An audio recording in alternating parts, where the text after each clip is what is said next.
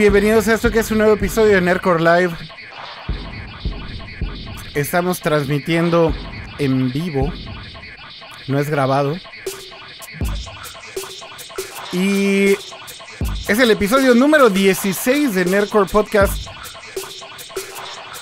Si es que han seguido la cuenta, pues el día de hoy. Bueno, de, la segunda, de la segunda temporada más bien. ¿no?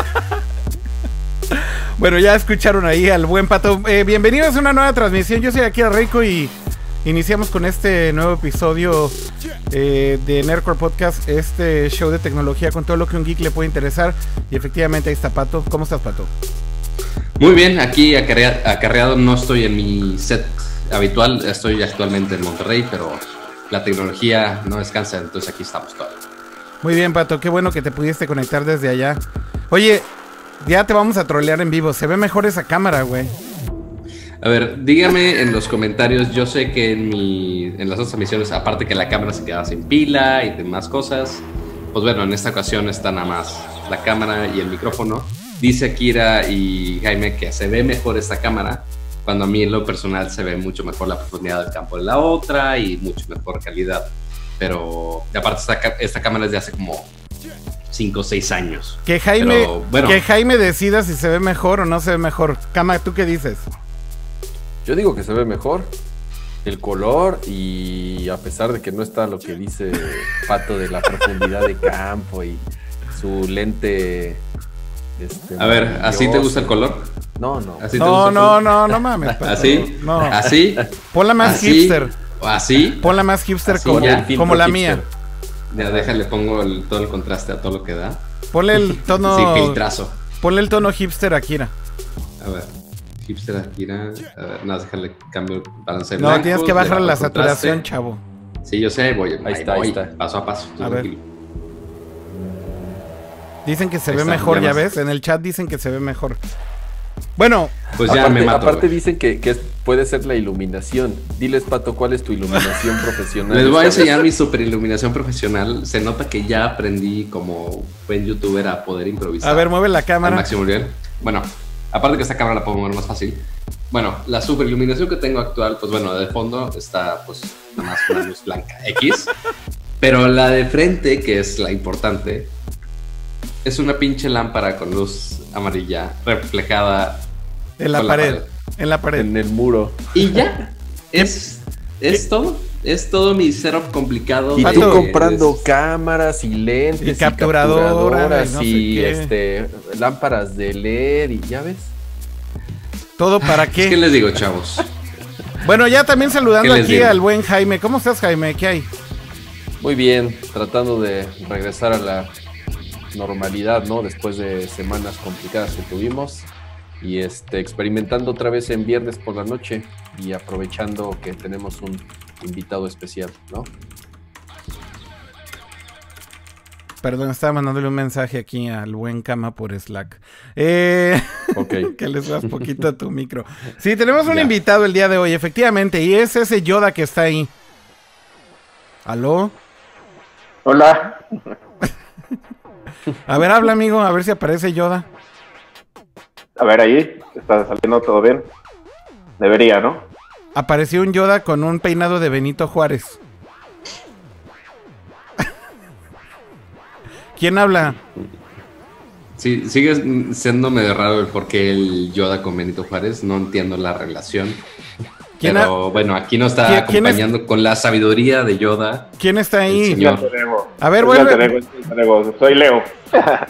Amigo, no te creemos. Ahí yo veo a un Yoda con Benito Juárez. no, es que hoy, hoy no puedo estar en formato video porque me tengo que mover de, de lugar en unos minutos. Pero creo que los voy a poder a- acompañar a lo largo de mi camino a mi destino sin problema este, desde mi teléfono. ¿A dónde vas, amigo?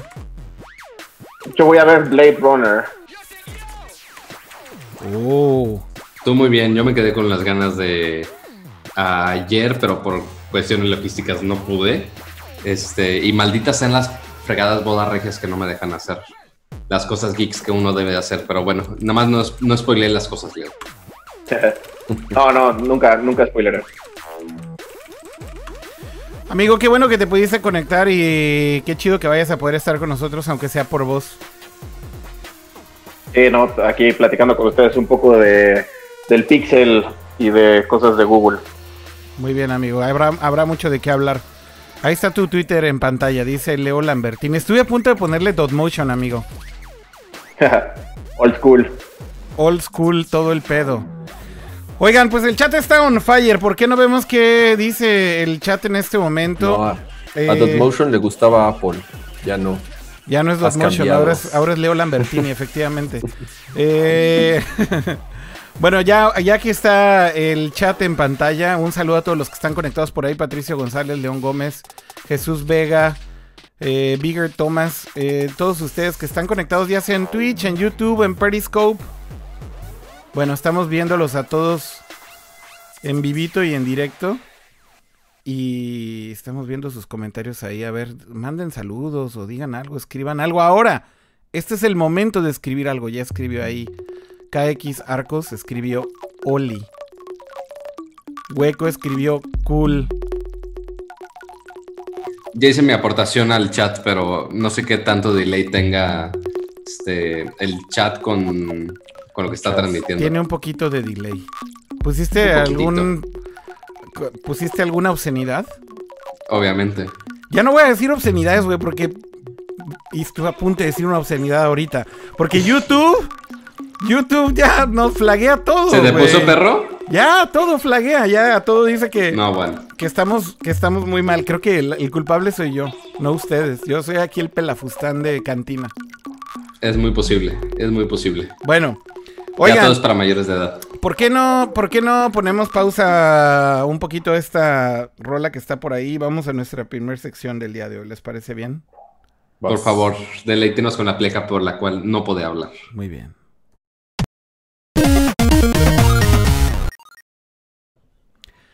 Pues bien, vamos a empezar con esta sección que efectivamente el día de hoy va a abrir ni más ni menos que con todo lo que presentó Google con toda su galletiza. Y la razón por la cual invitamos al buen Leo Lambertini es para que esta discusión se ponga buena. Ahora sí que vamos a hacer parejitas. En, una esquina vamos a estar Jaime y yo tra- tratando de defender a Apple. Y en la otra esquina, evidentemente, van a estar Pato y Leo Lambertini, que ahora. Que ahora Leo Lambertini ya no es Dotmotion, entonces ahora ya es un Pixel User Proudly Google Boy. Pero me encantó, pero me encantó que dijiste eh, si vamos a tratar de defender al iPhone. Entonces, Es se que va a poner no- la es que pelea no- divertida. Uy, no, no. lo necesita. La No, verdad no lo necesita. hay, hay, hay mucho. Ve, ve cómo se ponen. Pero eh, está curioso que ya hace unas semanas eh, dedicamos buen cacho del programa al iPhone y ahora toca el otro lado como que lo- los ejemplos hegemónicos de Android. Entonces, ver realmente la competencia entre que innovación, diseño y demás cosas y ver realmente quién es el que se está llevando este, la corona de la mejor tecnología. Oigan, ¿por qué no empezamos por decir rápidamente cuáles fueron todos los anuncios que presentó Google en este evento? Si les parece bien. Eh, Yo tengo, una, yo tengo una pregunta. A ver, dale, dale. Ver. dale. Eh, oye, Pato, digo, yo recuerdo el, el evento de Google de los últimos dos años, por, por el Pixel sobre todo, eh, pero en años anteriores también en octubre eh, hacían lo mismo para lanzar los Nexus en su caso, o realmente tiene poco este, este, estos eventos en octubre para lanzar el Pixel y otros productos. Sí, así, o sea, porque tienen el, el evento del Google I.O. Sí, este, sí, ese, después- ese es- ese o sí sea, que que es desarrollador, es como el, bueno, en términos de Apple, es el WWDC Ujú, ujú. este, de Google, este, pero ya después ya anunciaban todo lo de hardware.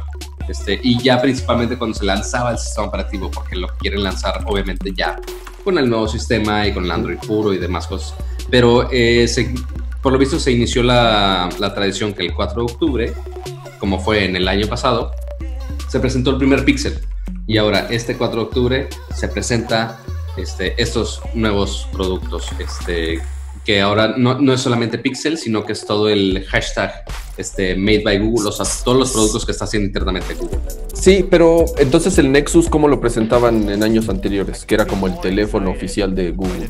Pues sí, es, es que eso era. Era el teléfono como que en conjunto con Google este, con alguna otra marca, que sí con el G, que con HTC y demás cosas, este, pero no era 100% hecho por Google.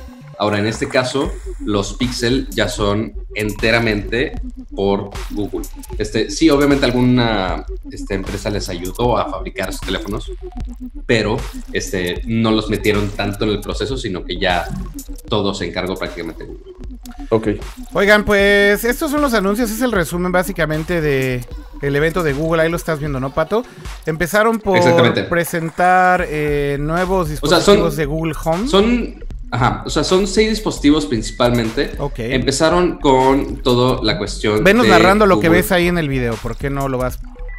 Ok, va, perfecto. Eh, anunciaron dos nuevos Google Homes, el, el Home Mini, que es un platito chiquitito, una bocina más chica, este, pero que igual tiene todas las cuestiones del asistente, y el Google Home Max, que es una bocina, bocina mucho más potente, igual con el poder del asistente, que tiene este puerto auxiliar, que lo puedes conectar con varias bocinas a la vez, muy a la competencia con Sonos y el HomePod y bocinas de, de alto rango, ¿no? De, de alta calidad. Eh, el Home Mini es como la competencia del Amazon Dot, que es nada más un disquito que tiene la bocina este, y el micrófono, Ok. y costará 49 dólares, mientras que la versión más grande, el Home Max, costará es el Home Max. 399 dólares. Sí suena tentador, pero De se hecho- supone que si tienes... de dime, hecho, dime. hablando del Home Max que está ahí en pantalla ahorita, es más caro que el HomePod de Apple. Sí, Exacto. 50 dólares más caro. ¿Cuánto? 50 dólares más caro. Ok, un poquito más. Bueno, y luego también presentaron esta cosa, una nueva Chromebook, Pato. La nueva Chromebook que se llama Pixelbook, ya algunos años anteriores eh, Google había presentado su, como, como su tableta Pixel extraña, pero ahora es extraño ver una Chromebook que originalmente era hacer computadoras muy económicas, principalmente para la sección de educación, y ahora hacer una computadora de gama alta que empieza desde los 999 dólares, que trae 5, te puede tener hasta 16 GB de RAM, puedes tener hasta 512 GB de, de memoria interna. No dice absolutamente nada de gráficos, tiene Chrome OS, este, entonces puedes utilizar las aplicaciones de Chrome OS y muchas de Android. No sé por qué pu- este, dijeron, de, ah, estamos trabajando con Snapchat para que funcionen en la Pixelbook. ¿Quién va a usar Snapchat en la Pixelbook? No tengo idea, pero bueno, ese es el nuevo gadget, eh, la ¿Quién va nueva laptop. Pixelbook? Eh, Es, es justo el problema, o sea, no encuentro quién es el usuario clave de la Pixelbook. O sea, porque yo siendo este, fan de Google y demás, ok, en Chrome hago muchas cosas, estoy de acuerdo, pero ok, para usar Photoshop, pues no le confiaría ese trabajo a Chrome. Aunque sí, aunque sí se puede, no le confiaría a Chrome. Oye, necesito editar video. No lo voy a hacer con una aplicación de Android cor- corriendo en esto. O sea, sí hay cosas que sí esperaría que pudiera ser una computadora gama alta, pero que en Chrome OS y con Android posiblemente no podría hacer. Pero bueno, ahí está esta nueva opción, este, esta nueva laptop que puede subir hasta los no sé cuántos miles de dólares, porque le puedes poner hasta ahí 7 y tanta cosa. Pero la versión más básica empezará desde los 999 dólares. Ahí A ver. ¿qué más sigue en el video? Bueno, sigue después de la. Chromebook, ya la regresé poquito. Mencionaste lo del stylus ah, bueno. también, ¿no? Ah, muy importante es el stylus, este, no sé, ¿cuál, cuál es el nombre oficial de la pluma? Ya se me fue, ya se me fue, onta, onta, onta. Bueno, X, es una pluma que tiene al asistente, Google Pen. este, el Google Pen. O El. Google No sé. Pen. Ajá, o sea, No, es, no, no sé, Luis. El o sea, Google es Pen el Apple de- Pencil de Google, básicamente. Ajá. Pero que nada más funciona No con se llama Google esta Pen. Pixelbook. No Sí, se yo llama sé que Google llama Pen, Google- pero no te voy a corregir porque tú eres el fanboy de Chrome. Entonces aquí yo más estoy escuchando, güey. Bueno, el punto es una pluma la cual este, colabora con el asistente, ya que en la Pixelbook que es touch y también tiene el sensor para esta pluma, que colaboraron con Wacom y tanta cosa para dibujar, ¿no? Para los artistas va a ser una gran ventaja porque lo puedes transformar en tableta, esta, esta Pixelbook que gira 360 grados la pantalla. Eh, y tú puedes señalar cosas, por ejemplo, tú puedes circular una palabra o una imagen y, el y automáticamente el asistente va a estar reaccionando a lo que estés señalando. Te va a buscar el artista de ese álbum que señalaste o la definición de esa palabra o traducirla si está en otro idioma. Entonces es como que llevar un poco de manera más inteligente las anotaciones Oye, que oye, hagas. Pato, ¿por qué, les, por, ¿Por qué les encanta para sus demos? Me, me acuerdo siempre del, de- del, del Note. Akira, Ajá. tú que usas el Note y en los demos siempre todos los ejemplos es gente circulando fotos y circulando notas. Tú, tú, Claro. tú, tú- tú circulas todo el tiempo en tu, en tu Sí, Note. yo ¿o también por qué circulo- ¿Eso ¿Es la única función que Sí. tiene o qué? Circulo, yo que estoy usando el y Note. fotos. Mira, ahí está usando el Note. A ver, dale. O sea, Ah, yo que por- estoy usando por- el Note. ¿Por qué no nos enseñas cómo usas el Note y, y agarras una foto y le pones un circulito, una cara? Ajá, circulas y le pones una carita feliz. O sea, y ya. porque sí, O, sac- o una palomita. saco la una Ah, plumita. una palomita, ajá, exacto. y se pone aquí. Entonces hago la anotación de la pantalla. Ajá. Sí, está bueno al lado. Y ya vamos a cambiarla de color. Bueno, ya, a ver, va- vamos a vea. hablar de lo que- X, de lo vamos que a hacer un circulito y ya puedo compartir la imagen. circulito, ¿por qué no? Oye, circulito, ¿por qué no hablamos este mejor del, del plato fuerte de este evento? Que Pero a ver, a ver, pare- vamos, ahorita estamos haciendo como un resumen o, o ya vamos Bueno, a- es un resumen, a- pero es que Pato se está tomando como 28 minutos para hacer el Ay, resumen. güey. Bueno, A ver, entre otros mira, anuncios se mostraron Pato, Pato. el otro Daydream View nuevo. Voy a volverte a poner el video de YouTube La madre. para que veas que lo que Así no sigue- se puede, chavo. Lo que sigue Mira, es tú ve el video y ven, ven narrando. ven narrando pero a la velocidad. Ahí está la Google del Pen. video. La pluma, sale, lo que sigue. ahora, los platos fuertes Pixel 2 y Pixel 2 Ahí está en XL, pantalla, ahí está que en tienen este, muy buenos specs, las pantallas OLED este, de diferentes tecnologías, fast charging, que son resistencia al agua con IP65, eh, IP67, perdón, y ahora esta nueva, este nuevo celular tiene la mejor cámara en un celular jamás habido. Anteriormente, la semana pasada, habían revelado que el iPhone 8 tenía el ranking de 80 y... Jamás. No, no es cierto, de 94, si no me equivoco. Este, y también el- justamente el Note 8 también tenía ese ranking, están empatados en eso.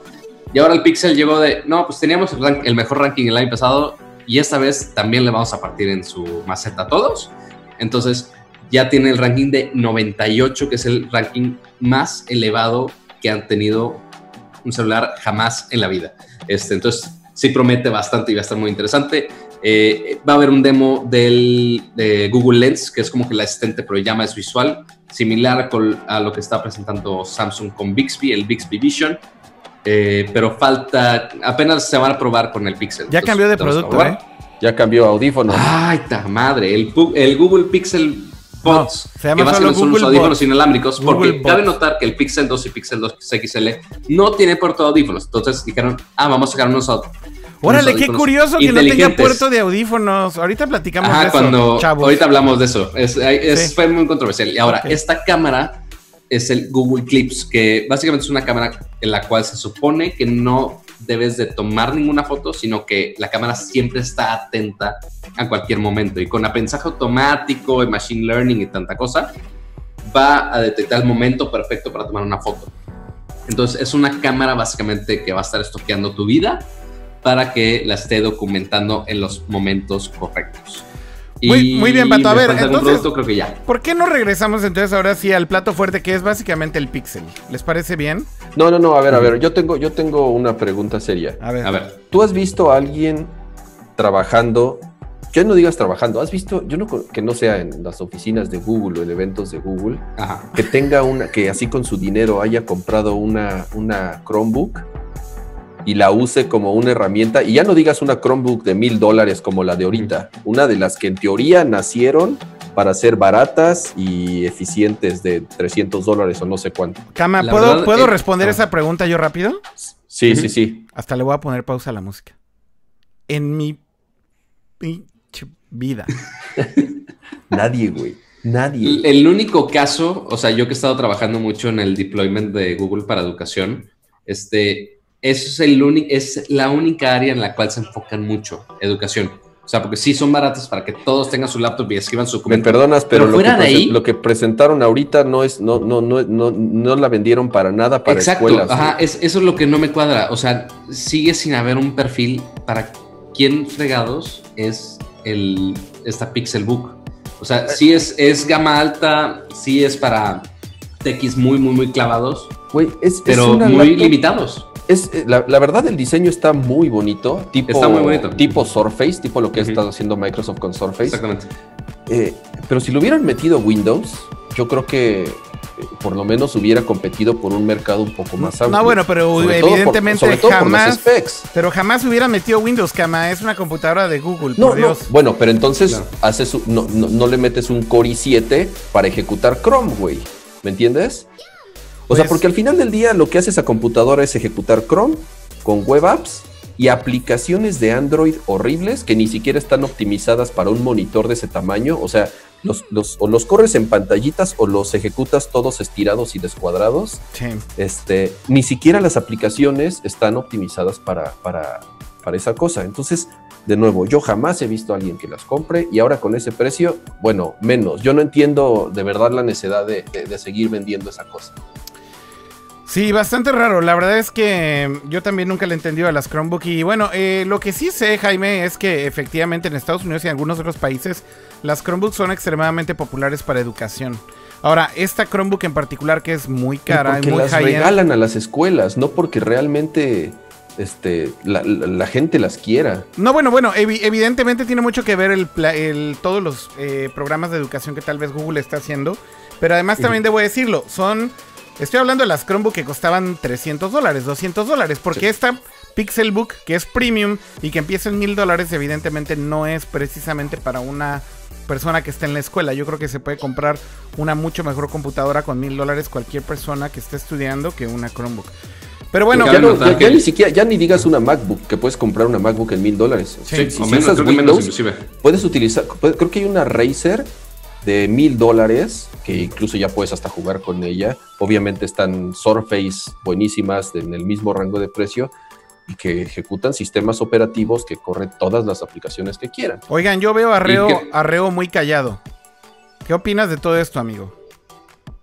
A lo mejor Leo ya Eh, usa Chromebook. No, mira, si. Para jugar Dota. si- me imagino que si, tuvi- si yo fuera un güey que trabajara como en la bolsa o algo así, ya sabes, como en Wall Street, y así era. Mi única chamba sería estar eh, observando el mercado, haciendo compraventa de acciones y mandando mails.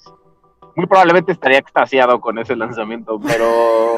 Pero, ni, pero ¿a poco no prefieres una tableta? ah, híjole, yo o sea, no. si, si, si la quieres para eso, para estar vi- viendo gráficos. O sea, la, la Personalmente gente. Yo no. nunca sea- me he acomodado con las tabletas para trabajar. Yo personalmente leo. Pero. Pero- y, y la verdad es que mucha de mi chamba sí la hago en Chrome. O sea, yo sí tengo. Soy este güey que tiene 25 tabs abiertas. sí, pero también hago otras cosas. O sea, definitivamente me quedaría corto a Chrome. Mm, Pero sí, o sea, por ejemplo, o sea, lo único que sí este, elegirías un- una laptop a comparación de una tableta es la cuestión del teclado. O sea, el escribir documentos, escribir un email, este, un documento científico de alguna tarea o algo así. Ok, Sí. ahí sí necesitas un teclado decente. Es La única limitante ahí. Sí. Que sé que hay teclados Bluetooth y así también, pero, pero sí, el tema del teclado y el cursor para mí, eh, para, para la efectividad y la rapidez, es importante todavía. Fun fact, ¿tú sabías que si conectas un mouse inalámbrico a un teléfono Android, sí sale un cursor? Sí, sí, sí. No tenía idea. Es o sea, una cosa... el touch, el touch. tal cual. Ajá. Ajá, y se convierte como una pantalla de laptop. Es de que, güey, qué pedo. Pero bueno, el punto es que no sabemos para quién es la Pixelbook. Sigue estando carísima. eh, se ve muy bonita, pero hay que ver quién fregador la compra. No, no, no, no va a vender un carajo, vas a ver, y la van a descontinuar a los seis meses. sí, ok, es- este, probable. ahora, ve- ah, un poquito de los home. Yo No, creo que to- antes de home- tocar home el plato fuerte, my ¿por qué ass. tocar plato fuerte? Home my ass. ¿Por qué? Son bonitos, son muy bonitos. pinche Home ni siquiera, ni siquiera va a salir en México. ¿Para qué le hacen a la mamada con el Home? Porque yo sí lo uso porque pocho. Este, No. y aparte porque es una bocina, o sea, es una bocina muy sencilla que lo que han dicho es nada más que es de mejor calidad que la del DOT. Obviamente ninguna de ellas es para audio de alta calidad, pero bueno, ahí está la opción. ¿Cómo se llama Este, el Home, y- el Home potente, pato? Eh, Home Max. Ok, mira, algo que me llamó la atención del Home Max es que este lanza, bueno, presentan esta bocina justo después, unos meses después de que se haya presentado el HomePod de Apple. Y vaya, eso no me parece ninguna coincidencia ni ningún accidente. Al final del día creo que lo que Google está tratando de hacer con Max, con Home Max, es tratar de competir directamente con Apple al mismo rango de precio, con el mismo tipo de funcionalidad. Y de hecho algo que me llamó la atención del Home Max, que creo que vale la pena decir que no tiene el HomePod, es eh, el Mac se puede utilizar con un bill cable auxiliar. Auxiliar. Y eso, eso la verdad es que me gustó muchísimo porque si los, si los tienes como un sound system independiente, eh, por ejemplo, para tenerlas en estéreo, si tuvieras dos bocinas y por ejemplo conectas una tornamesa, eh, puedes conectarlo directo. Eso me gustó bastante. Y creo que el HomePod no tiene ninguna entrada, ¿o sí, Jaime? Hasta ahorita eh, creo que no, solamente va a funcionar con AirPlay. Este AirPlay 2, de hecho, va a ser el primer producto que va a, funcionar con, la nueva versión. Sí, AirPlay 2, pero, ninguna entrada como cable. Pero ninguna entrada de cable, ¿no? Ojo, ahorita que están mencionando que, viene Google Max, eh, Sonos acaba de anunciar también integración nativa con eh, Alexa. Ok. Entonces, eh, hasta donde yo sé, a reserva de que salga el HomePod y el Max, que, salen hasta diciembre, los reyes en cuanto a calidad de audio en esas bocinas portátiles o multicuartos, como les quieran llamar, pues es Sonos. Sonos definitivamente es la, que se lleva el premio en mejor calidad no son muy baratas, pero también estos productos nuevos que van a salir no son nada baratos, ¿no? Sí. Entonces también ya va a competir. El, tema también es lo que decías hace rato, esto es en Estados Unidos o en los países en donde Alexa y Google Home están disponibles. Claro. Eh, eh, Ahora, fuera, fuera de esos mercados no sabemos nada. Ese tema de disponibilidad este, de todo, básicamente de todo lo que anunciaron de Google en México, este, es un tema muy importante que ahorita lo vamos a tocar un poquito más adelante ya que hablemos de los platos fuertes pero es, o sea, sí es un problema grave que básicamente todo lo que estamos mencionando ahorita, nada llega a México. Nada. Por ahora, absolutamente. solo producto, nada. Todos los productos que presentaron en el evento de Google básicamente es México, fuck you. Pero, ahorita, ni siquiera ni siquiera los del año pasado, ¿eh? O sea, yo, yo compré. Yo compré. Pero les voy, ahorita les voy a explicar por qué. Ahorita les voy a explicar. O sea, de hecho, el único que sí se está vendiendo aquí, aunque no está en el, en el Chromecast o sea, Chromecast, por ejemplo, esos están, ah, que, bueno, es que ahorita ya me estoy mezclando los temas. Ya estás ahí haciendo saltos el el Google Wi-Fi este, sí está disponible en Amazon México, por ejemplo. Este, y los Chromecast, obviamente, Chromecast de video y Chromecast audio. Okay. Que es una tontería porque la aplicación no está disponible en los mercados de México. Tienes que conectarte con una cuenta americana eso es una para poder eso no sabía, las aplicaciones. No, pues wow. aplicación que además no han actualizado en un año, entonces también es mi tema con, el hardware de Google, que les encanta dejar abandonado todo a medias. Sí, sí, bueno, este, aquí es donde yo diría no pues cuac. Déjenme, déjenme poner aquí rapidísimo el chat y a ver qué es lo que están preguntando, comentando. Eh, dice por aquí, el Home sí está disponible en Walmart y Electra, dice Javier Antonio Ocampo Gómez. Eh, y dice Gerardo Canula, aquí en México solo nos llegó Cortana. Pues en Windows, ¿no? Ajá, pues fue lo único. Exactamente. Este, pero sí de manera oficial, si hay, si hay Cortana, bueno, supongo que... En español creo que sí. En español sí. Eh, dice Entonces digamos que en México los únicos dos oficiales son Cortana y Siri. Exactamente. Carlos García decía que eh, el precio de los sonos es igual que, que en Estados Unidos, así que el precio es prácticamente el mismo en México, según él. Bueno, pero independientemente de las disponibilidades, yo les pregunto, o sea, la moda de los asistentes de voz, a mí no, no, me, no, me, no me ha tocado ninguna fibra, no, no me siento cómodo llegando a mi casa y diciendo, hola Siri, ponme un show en la televisión. No, me, pero ¿por qué no, amigo? me, siento, me siento raro usándolo, ¿no? Es el futuro, pasa lo mismo, amigo, o sea, ni siquiera me siento cómodo hablándole al teléfono. Oye, Leo, y... Mi asistente, de, mi asistente de Google dice que es mi mejor amigo. ¿Y tú, Leo, que, tienes tu asistente de Google en tu Pixel, nunca lo usaste entonces? les, voy a ser sincero, lo único que lo uso es para preguntar si hoy va a llover. No, bueno.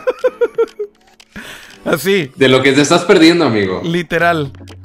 Me, tiene que dar unos tips, ¿eh? Porque la neta es que no, o sea, como que no le agarro todavía ese rollo de los Bueno, tú usas Google, mira. tú usas Google eh, eh, Music, amigo, ¿no? Pues le puedes pedir así, oye, pon un artista o pon este playlist. Pero pues no me siento necesidad de pedírselo al sitio, ¿sabes? O sea, lo de la lluvia lo hago porque es medio un pedo llegar al... es una pendejada de Es bien difícil llegar al... Si no tienes el widget de clima, es medio un pedo llegar al clima. O sea, son como cinco Es más fácil decirle al asistente, oye, va a llover hoy y te dice, sí, hoy va a llover. Pero fuera de eso, o sea, si quiero poner una rola, pues abro Google Music y la pongo. O sea, no, no- nunca he sentido la necesidad de que la máquina haga algo por mí. Como para poner una alarma, ¿no? Es medio, vez, es sí, medio sí, raro. Ya estás, si ya estás en tu cama así calientito en la noche a punto de dormir, igual y si puede, ay, no puse la alarma. Oye, Google, pon la alarma, ¿no? O sea, pero para- digo, ahorita ya, ya te tuiteé, Leo, este, el video que hice de cómo usar el asistente de Google y una de las tantas cosas que puedes hacer con el asistente de Google. Desde cosas tan sencillas como cuál va a ser el clima de hoy, este, puedes preguntar, oye, ¿cuánto voy a hacer de tráfico a trabajo? Oye, cuéntame qué, qué hay en mi agenda. Eh, inclusive también se puede sincronizar con muchos otros servicios. Entonces, por ejemplo, desde mi Google Home, este, no sé por qué ahorita no está disponible eso en el celular, pero el Google Home yo puedo decir, oye Google, pídeme un Uber, güey. Oye, está un Google X en, en dos minutos, ¿lo quieres pedir? Sí. Y ya, güey, te quitas de pedo alguno. Llegar a tu Y casa no te da pena decir, en la calle, así que te vean. no, no, no, No te necesito poner la dirección o nada, es nada más, ah, oye, No, llegan no, dos que te minutos, vean chécate. hablando así, este. Y se murió Jaime Ay, con la cámara. Oigan, Ya No andas aplicando la mía, amigo. bueno, O sea, tiene- alguien pero tenía bueno, que hay- reemplazarlo de la dime, cámara. dime. Pato, vamos a hablar ya ahora sí del Pixel, que fue realmente el plato fuerte, creo, del evento de Google, porque eh, finalmente creo que aquí la discusión un poco era, bueno, ¿qué está pasando con Google con respecto al hardware? Y creo que en ese sentido, eh, una de las cosas que eh, se habían comentado muchísimo en los últimos meses es, ¿qué tan serio está haciendo las cosas Google con respecto a su hardware? Y básicamente la primera noticia que sale a flote un poquito antes de este evento es que compran esta división de HTC, que básicamente pagaron un billón de dólares por 2.000 ingenieros de HTC encargados de hacer hardware y que básicamente ya habían trabajado con Google antes. Y bueno, esto habla muchísimo del compromiso que Google está, eh, digamos que perfilando para tomarse muy en serio esto de hacer hardware de aquí en adelante. Y básicamente creo que es el segundo round, hay que decirlo, porque ya habían comprado Motorola Mobility hace algún tiempo. Esa compra, muchos dicen que resultó siendo nada más una compra de patentes y en realidad eh, el talento no les funcionó para gran cosa, para hacer su propio hardware. Eh, si, si algunos de ustedes recordarán, los primeros teléfonos que de hecho Google sacó al mercado, que eran Nexus, durante un tiempo fueron fabricados por este team de Motorola Mobility. eh, Y eran teléfonos buenos, hay que decirlo, pero definitivamente no al nivel de lo que están haciendo hoy en día y mucho menos creo que al nivel de lo que HTC eh, o este Team ex HTC podría lograr ahora con Google. Pero lo que me llama muchísimo la atención es que hacen este anuncio y después del evento queda clarísimo. Google, Google va a hacer hardware de aquí en adelante muy en serio y está ahora sí compitiéndole directamente inclusive a todos los que están utilizando Android en su ecosistema como Samsung que básicamente han tenido una hegemonía durante muchísimo tiempo y creo que ahora Google justo sube la competencia para decir bueno nosotros también podemos hacer hardware y no es hardware precisamente nada más con ponerle una versión de Google limpia eh, sino básicamente utilizando todo el poder que tiene Google en la nube se hizo muchísimo énfasis en el evento con respecto a inteligencia artificial y cómo cada uno de estos dispositivos de alguna manera goza o aprovecha todo el desarrollo que tiene Google en la nube de inteligencia artificial y de machine learning. Y creo que es la gran diferenciación que se sintió durante toda la presentación del evento. Y bueno, hablando del, del- del plato fuerte, justamente presentan el Pixel 2 eh, ya esperado por muchos. Y bueno, hablemos rápido del Pixel 2 para entrar en la discusión. Primero, O sea, los son- hechos. Los hechos, Pato. Concéntrate en los hechos, no te alargues por amor de Jesucristo. Es que hay mucho de qué hablar. los pero bueno, hechos, los son- hechos son- del Pixel 2. Ahí va, ahí van los Los hechos. specs. Ok, van dos teléfonos de diferentes tamaños, Pixel 2, Pixel 2 XL, ambos con las mismas espe- especificaciones de desempeño. Tienen, ambos tienen IP68 de 67 de resistencia al agua, ambos tienen Snapdragon 835, ambos, este, la batería no tienen, pero lo más importante es, eh, los dos tienen pantallas OLED de diferentes tecnologías, pero que son OLED finalmente. Básicamente Este, las dos. Uno de 6 pulgadas y, y el Pixel 2 es de 5 pulgadas. Ajá. Pero lo más importante que destacaron fue la cámara. Esta cámara de 12.2 megapíxeles con apertura de f1.8 con este, los grandes píxeles de 1.4 nanómetros, ¿no? Este, que ayudan a capturar más luz. Y como mencionamos hace poco, según esto es la mejor cámara según DxOMark que curiosamente con todo este sistema de inteligencia artificial de Google puede hacer este efecto, porque muchos decían el, las cámaras duales para hacer el efecto de bokeh que todo mundo está haciendo, que iPhone, que Apple está haciendo, que Samsung está haciendo, básicamente todos. Eh, ahora Google lo puede hacer con una sola cámara, con inteligencia artificial. En algunos demos que ya mostraron, el resultado se ve bastante bien. Estuvo tuiteando fotos de Marques Brownlee también, que se ve bastante bien el resultado. No lo he comparado así con pincitas. Necesitamos pues ya ver resultados reales de todo esto, pero que promete bastante el ya tener esa opción. Bueno, y tiene también este- eh, eh, el asistente de Google integrado con este gesture de aplastar el, teléfono. apachurrarlo. ¿no? Que parte de lo que dijiste de HTC, pues bueno, el HTC U11 pues es el teléfono, el primer teléfono apretable y entonces eso también lo agarraron para meterlo en el Pixel. Entonces ah, tú puedes agarrar cualquiera de los dos, el Pixel 2 y Pixel 2 XL, lo aprietas y puedes activar el asistente Google inmediatamente con simplemente un gesto. No sabemos si se puede reconfigurar ese gesto o no, pero por ahora es únicamente para activar el asistente. Ahora, hablando de... Vamos a hablar primero de la cámara. DxO Mark. Jaime, tú tienes algo que decir acerca de esto, creo. Es que DxO Mark como tal, por lo menos hay mucha controversia en cómo eh, ellos aplican sus metodologías de medición y cómo es posible que puedan algo tan complicado como podría llegar a ser eh, eh, la apreciación de una fotografía, darle una calificación numérica. entonces eso es, eso es, primero eso es, eso es algo que, es muy complicado y es súper debatible y hay mucha información al respecto en, diversos sitios especializados de fotografía. Eh, la otra es que incluso se han retractado algunas veces de ciertas cosas que han dicho y se han eh, de pronto incluso eh, este, eh, contradicho en, ciertas maneras de cómo hacen sus, pruebas. Entonces, incluso hasta hace dos semanas que la del iPhone en teoría se convirtió en la cámara mejor calificada, este, y pues, no, no, no, no se le hizo mucho ruido porque también, de nuevo, la reputación que tiene ese sitio, ese sitio es más de marketing como tal, lo, utilizan así para decir, somos el número uno un ratito y este y en cualquier momento ya sale otro y pues ya, o sea, ya es del 98 y el año que entra que uno va a llegar a 100 y ya, y luego qué, entonces qué va a pasar? también hizo mucho a subir a 120 o es posible o no es posible? Entonces, de nuevo, es, es, es eh, bastante controversial y debatible la manera en la que ellos este, hacen sus pruebas, porque incluso The Verge dijo, la cámara es buena, yo no dudo que la cámara sea buena, pero estaban eh, todavía probándola con un software beta que tenía eh, bastantes eh, boxillos todavía, y estos cuates dicen, ya, es la mejor cámara de toda la historia, ¿no? Entonces, creo que muy debatible y, yo no lo consideraría como, como un parámetro este, importante en, mi decisión de Lo de DxO Mark, ¿no? Sí, no, para nada, para nada. no, estoy diciendo que la cámara no sea buena, eh, seguro es buenísima, porque la cámara de Pixel 1 era una chulada y estoy seguro que esta eh, eh, va a ser igual, ¿no? Pero, de nuevo, yo no confiaría en ese sitio cómo, cómo, califica y hace sus, pruebas. Que también estas semanas había sido un poco debatible todo eso de DxOMark, porque, ok, el iPhone 8 había sido el mejor rankeado, pero casualmente, una semana antes de eso, ah, cambiamos todas nuestras reglas de la metodología.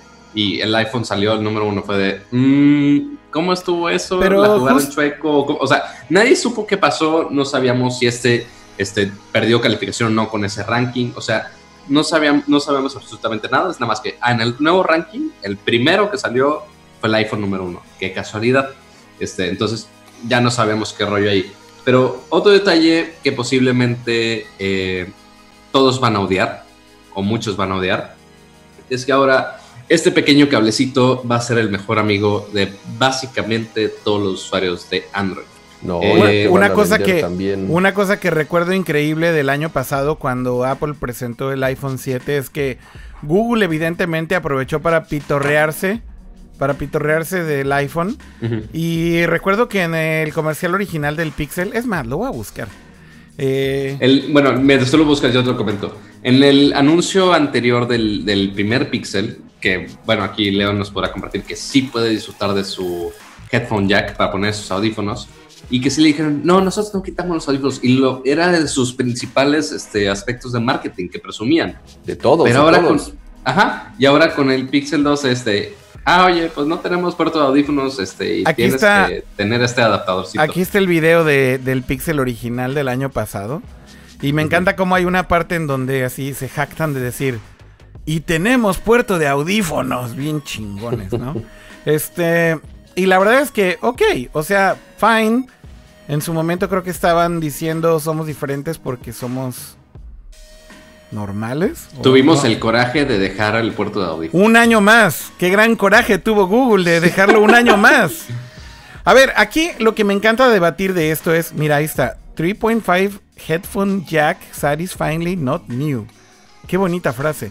Y ahora me imagino que estarán diciendo después de, de esto. Pero bueno, el punto es, em, ¿cuál será la razón? Y esto se lo pregunto a Leo y a Pato. ¿Cuál será la razón? Bueno, a los, a los tres. De por qué Google finalmente decidió de seguir estos pasos de Apple y agarrarse de ya saben dónde y tener el coraje de quitar el puerto de audífonos, empezando por Leo. Ah, perdón, es que está, está medio lenta mi conexión. No sé si me vayan a oír bien ahí.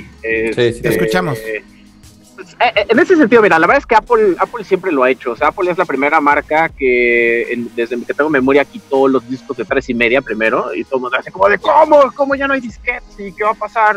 Y luego fueron los primeros en quitar el CD.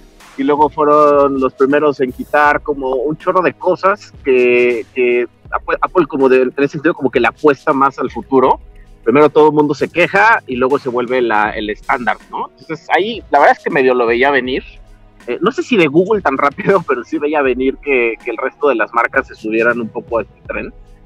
Y eh, la verdad es que, pues mira, eh, justamente en, en esta, en esta medida, yo hace justo una semana compré mis primeros audífonos Bluetooth ever. Digo los primeros ever porque siempre he sido medio renuente del concepto. Me da un poco de flojera el tema de andar cargando y, ¿no? y prende y apaga y no sé qué. Entonces estoy llegando como muy tarde a este rollo, pero sé que eventualmente me tengo que, que adaptar. Entonces yo creo que eventualmente está bien. O sea, les va a backfirear. Apple seguramente va a decir algo al respecto. Como diciendo, güey, o sea, ¿no? primero nos criticas y luego no. Pero así que es, es la media, o sea, es el estándar de ahorita y creo que, como les digo, o sea, Apple siempre ha empujado como por esos, esos límites, ¿no? Siempre son los primeros en deshacerse de cosas que, que después ya se vuelven la media normal y ya todo el mundo va a traer audífonos Bluetooth y pues ya hasta va a ser así como de, ¿cómo tienes cable? O sea, va a ser hasta raro, ¿no? Y, Mm, Ahora, fuera, fuera de la. Ahora, fuera de la moda, ¿a ¿qué este, razones técnicas hay de por qué quitar este puerto? Bueno, una razón podría ser el ayudar a que tenga esa certificación de resistencia al agua, porque pues sí es un puerto donde estás metiendo y quitando hardware, que sí es algo complicado físicamente hablando. Sí, es un hoyo. sí al se puede. Ajá, o sea que sí se puede hacer que sea resistente al agua, pero sí complicadas, por ciertamente, ese es un factor.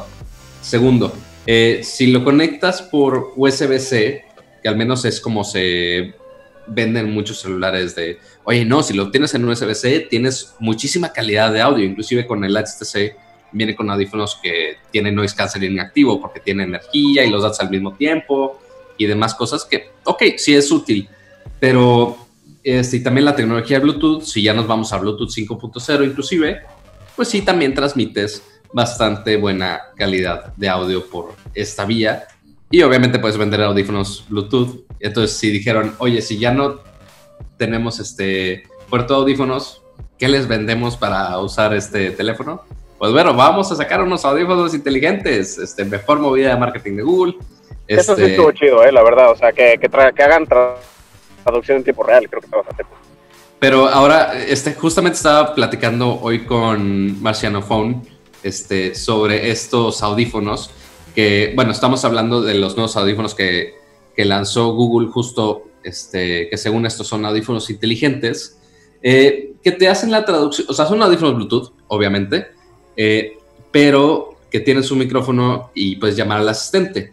Pero una de las funciones que destacaron mucho en la presentación es que pueden traducir en vivo este, una conversación. El problema es que esto Bots. no lo están haciendo, o sea, el problema es que no lo están haciendo los audífonos. O sea, uno, uno que escuchó a Google, ah, oye, lo están haciendo los audífonos. No es cierto. Pero, pero creo que, pero creo que ese es un poco el punto que yo no entendí de este eh, demo que hicieron ahí con los Google Bots. Eh, lo curioso es que se supone que esto, en teoría, lo está haciendo el Pixel 2. Pero aquí como lo ponen es que necesitas los bots para poder hacer esta traducción simultánea. Entonces, Ajá, lo cual no es cierto en lo absoluto. O sea, el, cualquier teléfono Android ya lo puede hacer. Inclusive, creo que inclusive, si no, no, no, pero, algunos Android Wear ya lo pueden hacer. Ya lo pueden hacer utilizando Google Translate, pero no de esta manera como escuchar ahí la voz en tiempo real que te está traduciendo. Pero lo, podrías hacer con unos audífonos con Bluetooth, con cualquier audífono Bluetooth, porque está escuchando la traducción. Es exactamente lo mismo. Ok, entonces, ¿crees que eh, básicamente esto fue como una especie de piña? O sea, porque básicamente, o sea, tenemos nuestros audífonos, muéstralo con nuestros audífonos, pero se puede hacer con cualquier otro. El gimmick, ah, básicamente sí, o sea, porque el gimmick es bastante sencillo, o sea, es nada más dijeron, ah, oye, ya puedes llamar al traductor de Google este, para que haga toda una conversación con el Google Assistant. Eso sí es nuevo. o sea, ese comando lo hicieron nuevo. Vamos. Pero no creo que sea algo exclusivo de más de audífonos. Vamos rápido al chat porque justamente hay algunos comentarios y preguntas.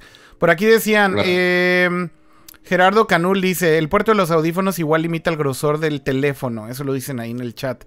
Eh, y por aquí también ah, decían que es una cuestión de calidad de audio, lo dice el ladrillo cuántico. Si lo piensas un poco va de la mano el tema de los MP3 piratas que cada día es más difícil para el usuario promedio conseguir en buena calidad.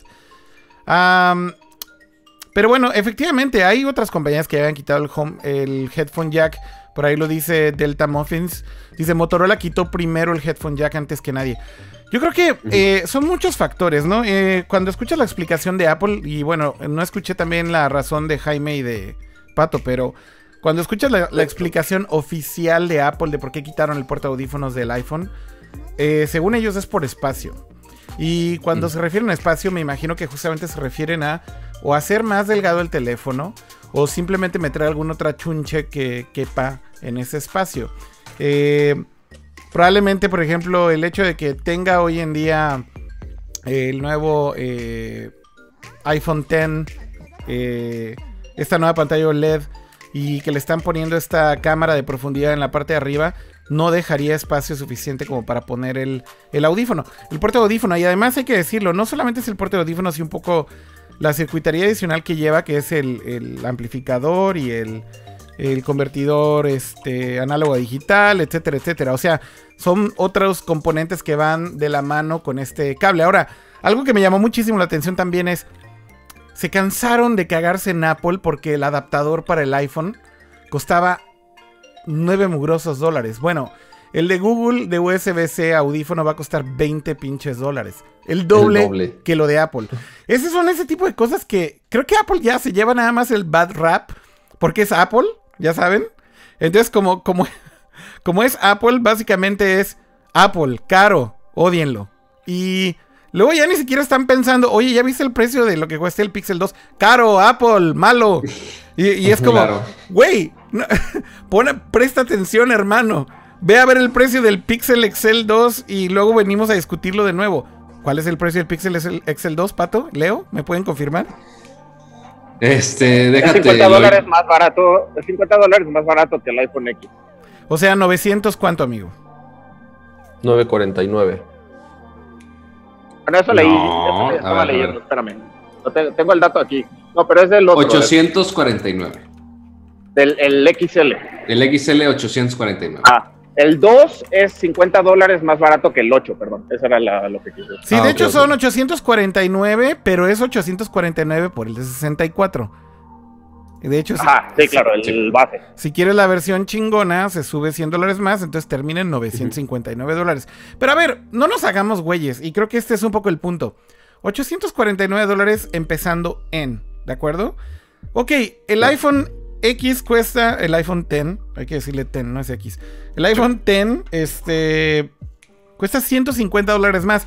Ok, sí es 3 mil varitos más. Ok, es un Pero tecnológicamente es para mí, ya lo discutiremos ahorita. lo podemos discutir eso, Jaime, pero un poco el punto es, ya a estas alturas, que, o sea, 150 dólares ya creo que son ridículos. O sea, no hay una gran diferencia. No estás hablando de un teléfono de la mitad de precio que el iPhone. Eh, y lo No, mismo va, que- y lo mismo va, ojo, también, por ejemplo, para el Note 8. Ah, ¿Cuánto a cuesta en pesos el Note 8, Pato? ¿24 mil pesos?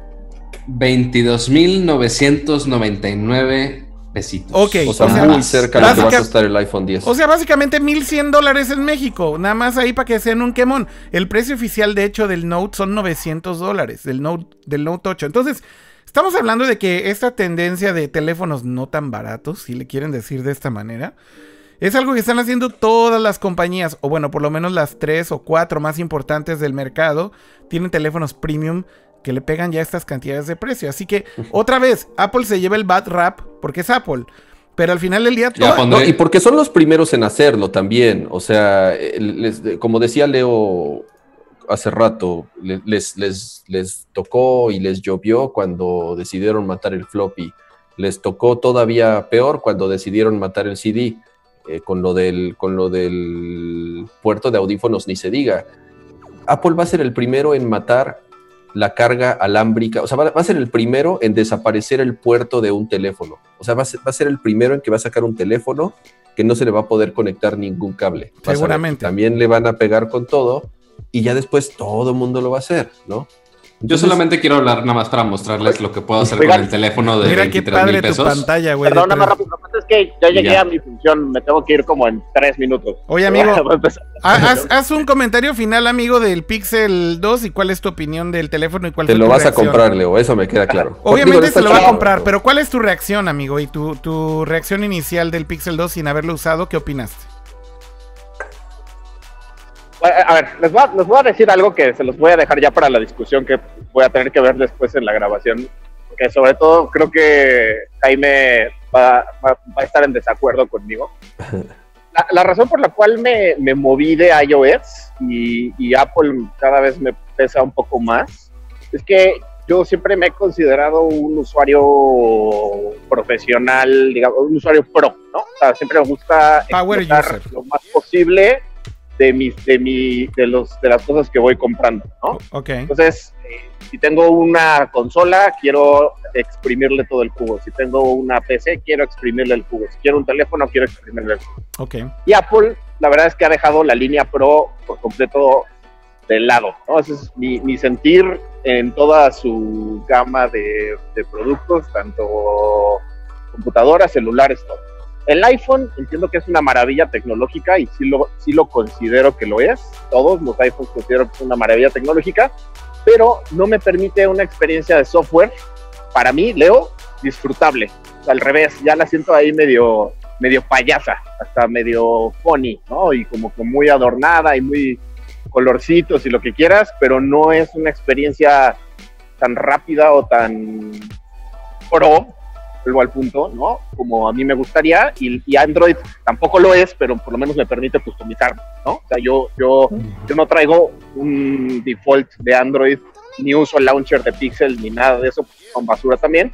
Yo quiero lo más rápido, lo más efectivo, lo más este, eh, práctico para trabajar y para realmente hacer las cosas que quiero rápido, fácil, etc.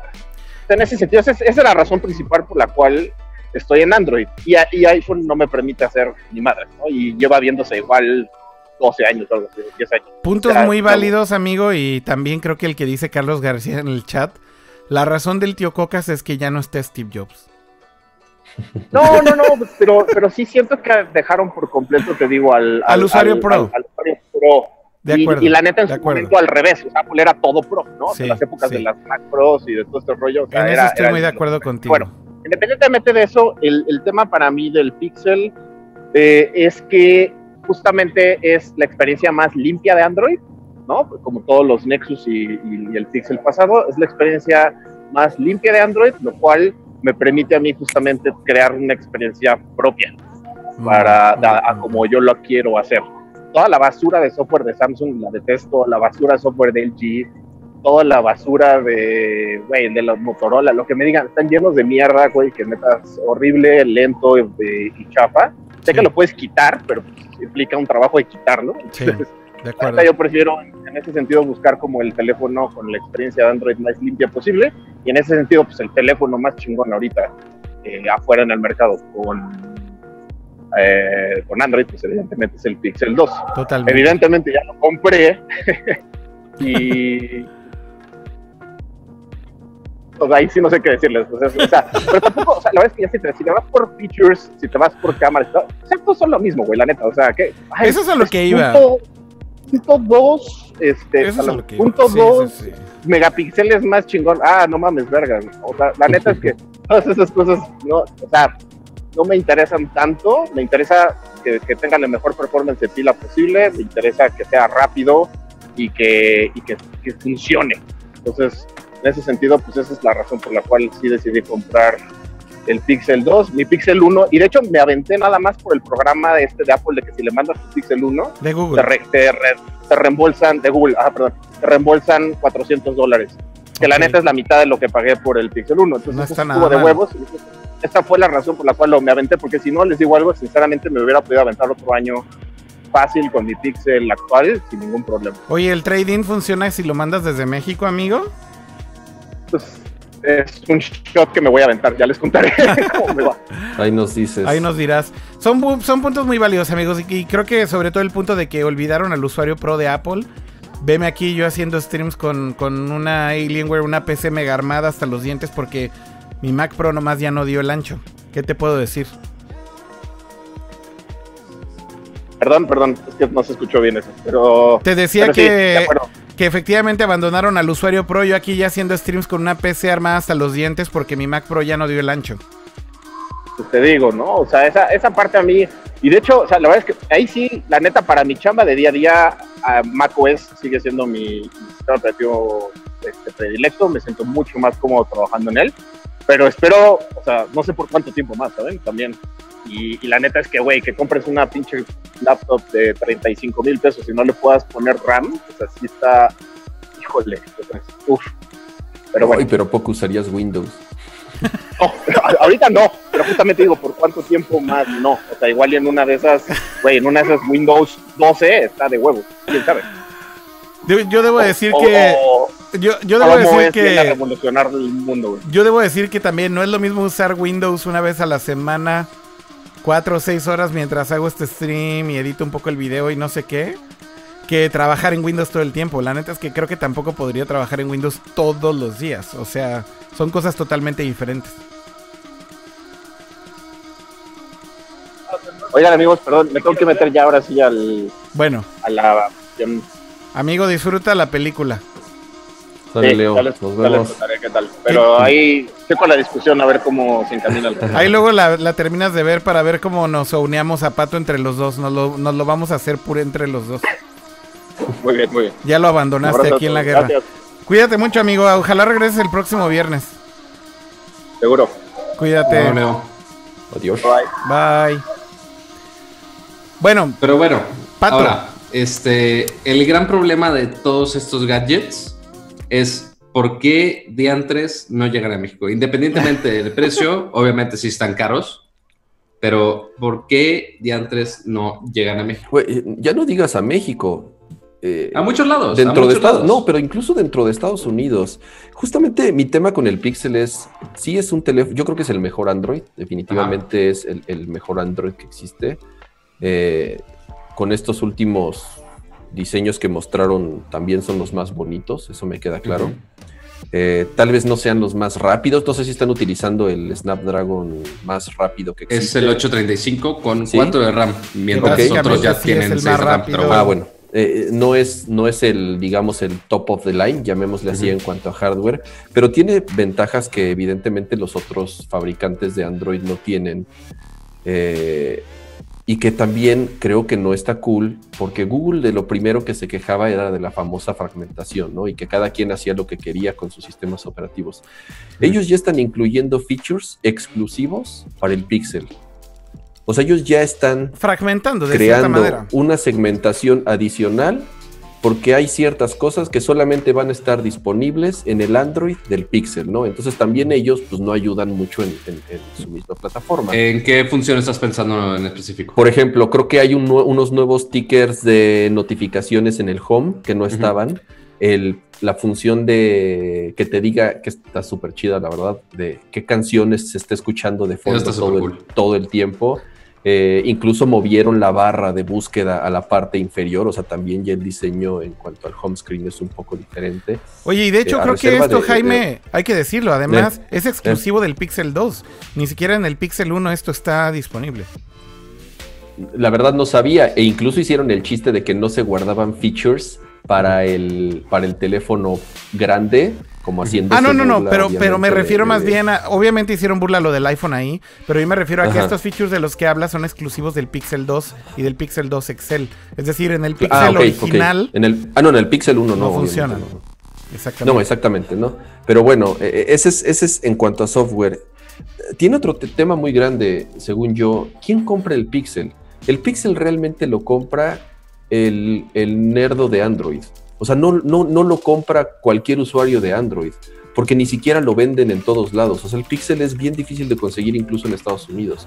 Eh, Google no tiene tiendas como Apple regadas por todos lados, este, en donde la gente puede ir, probar el teléfono, utilizarlo y, y llevárselo a su casa. Entonces, eh, eh, es, es de por sí el año pasado era súper difícil conseguir uno, eh, porque sus mismos canales de distribución eh, están infinitamente lejos de los que tiene hoy en día Apple, ¿no? Eh, también no, no- no sé si vale la pena la, la- la comparación. Pero, Pero te voy a también es decir un algo- teléfono que, que- que muy, muy, muy, muy pocos usuarios compran. Te digo, es el güey súper clavado con Android porque, porque no es un teléfono que, que sea de, de fácil acceso. Y te voy a decir algo muy curioso. De hecho, el Pixel no está hecho para los clavados de Android. Sí, obviamente los puristas y fans de Google son hiper mega fans, me incluyo. Pero de hecho, el Pixel está diseñado para justo lo contrario, güey. Para los usuarios del iPhone que ya están hartos. Si ves el Pixel, el original, tú lo ves de frente, no mames, es un iPhone. Lo ves por atrás, no mames, se parece mucho al iPhone. Sí tiene su partecita de vidrio, pero se parece mucho al iPhone. Y es justamente lo que quiere Google hacer, porque justo mencionaba Leo, oye, llegas con Samsung y la experiencia con un montón de bloatware horrible en muchos teléfonos, que sí, no es muy disfrutable. Pero y esa la es la gente se experiencia confunde. de Android, pero esa es la experiencia de Android de todos. La gente que No, usa no, no, no, Android. no, no, no, no, sí, sí, sí, la gente, la gente, la gente que usa Android, la gente Ajá. común que usa Android, compra un LG, compra un Sony, compra un Samsung y compra el Android chino del Oxxo. Ese es el usuario normal de Android. Sí, Pero ya cada vez están haciendo el software más sencillo. O sea, por ejemplo, Moto ya es casi stock Android. O sea, tiene dos aplicaciones de ellos. Nada más la de los mods y la de las motoacciones. Nada más. Moto, por ejemplo. O sea, y cada vez le están quitando ese bloatware porque se dan cuenta que la gente no quiere tanto desmadre. Estoy o sea, poniendo ahí el, Hay gente. Ujú. el video Dale, dale. en pantalla de algunos tutoriales que de hecho Google posteó en su canal de Made by Google, en donde Ajá. justamente hablan de cómo migrar de un iPhone a un Pixel en varios, eh, Ajá, o sea, varios y- casos. O sea, sí ejemplo, tiene desde- todo ese programa para migrar, pero y de hecho era tan importante en el primer Pixel que en el venía un, adaptador, exacto, traía el cable para migrar. Creo que también de este nuevo iPhone trae el cable, ese- ¿no, Pato? Este, no he visto los, lo que tienen en la caja, pero muy seguramente sí. Bueno, de hecho sí mencionaron que lo puedes transferir rápidamente.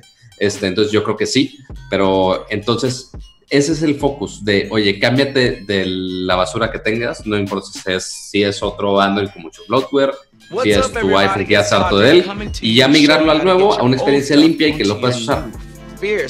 Ahora, el- el- el- el- el- Estoy poniendo aquí el video de, de mi amigo que está explicándonos cómo migrar de un iPhone. on how to miren. get your phone set up. If you got a notification to finish setup on your new phone, you've come to the right place, and I'm going to walk you through it. A ver, quiero que nos enseñe. First, make sure that you've popped your SIM card Ahora ya se puso chavo de onda con on su gorra para Make atrás. Ya estás grande, güey. Porque es 50% chavo de. Android. Yes. Yes. We're good. Next, take your old ¿Qué desmadre phone trae? and your quick switch adapter that came with your Pixel. Ah, sí trae el adaptador, el Pixel. Ya viste que ahí dijo. Sí, you sí, Pixel screen. Nada más los enchufas con el cablecito y ándele. Y ya, es Y te todo. vuelves O ese sea, chavo cool de onda de Android. O sea, y cuando cambias de. Android a Android es súper sencillo, literal. Great. Solo tienes que hacer los teléfonos así, con NFC, y ya se pasa todo, everything O sea, Bueno, te dice, ah, oye, es las mismas aplicaciones, oye, son lo mismo do todo. O sea, ya está todo sincronizado, es mágico, güey. El- el- Pero de el- iPhone el- sí. Lo que decía Leo es súper válido. En cuanto a semejanzas de hardware, va a ser una, eh, un- un- una escalerita que nunca va a terminar. Claro. Eh, o sea, cada medio año que, que se ven los ciclos según las, las, las diferentes marcas, este, van a estar siempre un pasito arriba y un pasito arriba y un pasito arriba. Y hoy en día ya también los specs son muy, muy similares si los quieres ver en cuanto a cámara, en cuanto a tecnología de pantalla que utilizan, en que ya todos tienen... Y que justo mencionaron eso de- inalámbrica, etcétera. La diferencia es el sistema operativo y, y ahí es justamente donde Leo dice yo me acomodé con, con, con Android y este y es lo que me gusta. Yo en lo particular jamás podría usar Android. O sea, yo no yo no no sé. si- el- no sé el- si el alguna vez has usado un, Pixel, Jaime, pero la verdad es que un Pixel no es precisamente el Android que justamente decías del teléfono. común y chino. corriente. Compré un Nexus, Del- compré un Nexus Oxxo. 5. No, Creo no, no, pero fue- creo que todavía en esa época no estamos hablando de lo mismo. Creo que el primer Android que realmente dije, wow, Android está, está muy cabrón, fue justamente con el primer Pixel el año pasado. La realidad es que el sistema operativo Jaime está mega, mega pulido y tiene cosas muy interesantes. Y al final del día también desde el punto de vista de diseño, que tú que eres diseñador, creo que podrías apreciar muchísimo. eh, que realmente tiene una identidad bastante Ah, interesante. no, no, y, me- y- y me he dado cuenta, o sea, realmente eh, eh, aprecio los, los cambios de diseño que ha hecho Google en, en- en la plataforma y sí, evidentemente han avanzado muchísimo, sobre todo en las últimas dos, tres versiones. Y sobre de- todo que de si, que si dices, yo no uso Android, pues es muy diferente que digas, yo no uso Android de un teléfono de 500 varos del Oxxo, ¿no? Bueno, pues te entiendo que pues sí, tal vez ese Android no es lo suficientemente bueno para ti, pero a lo que voy es Android limpio, Android puro en un Pixel no le pide absolutamente nada a iOS hoy en día, Jaime. Es que absolutamente no nada. sé qué hace un Android, de verdad no entiendo. O sea, cuando me dicen Android es para usuarios pros, es, es el mismo argumento que llevo escuchando 20 años del güey que arma su PC en vez de comprarse una Mac, porque dice, ah, es que a mi PC yo le puedo cambiar este, el RAM y, y- y ajustar el BIOS para overclockear mi procesador. Es el mismo argumento, No, pero no me están diciendo realmente qué pueden hacer ahí que sea, o sea, que, que no puedas hacer en otra plataforma, o por qué yo abandonaría un ecosistema, ajá, este, por irme a algo que, pues, realmente, bueno, en particular, pues no, me atrae. El diseño de las aplicaciones es, creo yo, y, creo que no soy el último, es- es infinitamente superior en iOS, incluso hablando de las mismas aplicaciones, o sea, aplicaciones y desarrolladores que sacan su aplicación para las dos plataformas, siempre en iOS es más rápida, está mejor diseñada, funciona mejor, crashea menos. Eh, iMessages, por ejemplo, yo no podría dejar de usar iMessages. iMessages lo uso con todos mis amigos, todos mis contactos, todos mis Pero si está. Google Halo. No, güey, Google, ¿cuántos mensajeros existen en Android? Como- No, deja tu, ¿cuántos- deja tu, deja tu cuántos de Android, mensajeros- nada más de Google, nada más de ¿Cuántos Google. mensajeros han pasado por Android? Bueno, de, de Google, más bien, hechos por Google hoy en día sigue, siguen, Pues sigue Google es Android caos. al final del día. O sea, son ellos mismos. ¿Cuántos quienes- hay quienes activos? Hangouts, Hangouts, Halo, ¿qué otro tienen activo? Google Gchat, Google Talk, Google Chat, es, bueno, Gchat, Google, Pelota Talk, Vasca, Google Brass, este, Google Breeze, Google Bruce. O sea, güey, van seis, exactamente, exactamente. ¿no? Entonces, eh, eh, yo no sé, de verdad, o sea, no, por más que sí, está bonito el Pixel, el diseño del hardware me encantó, o sea, los colores me fascinan, es algo que yo sí digo, este, que, que Apple de pronto eh, en el universo blanco de, de- de- de Johnny, este, todo tiene que ser blanco y negro. Pues, güey, el hecho de que el Pixel tenga colorcitos está bien chingón. Ojalá Apple, es algo que me gustaría que Apple copiara. Si, si, si, si me preguntas, ok, me gustaría diseños un poco más arriesgados o novedosos en cuanto a colores. Ajá.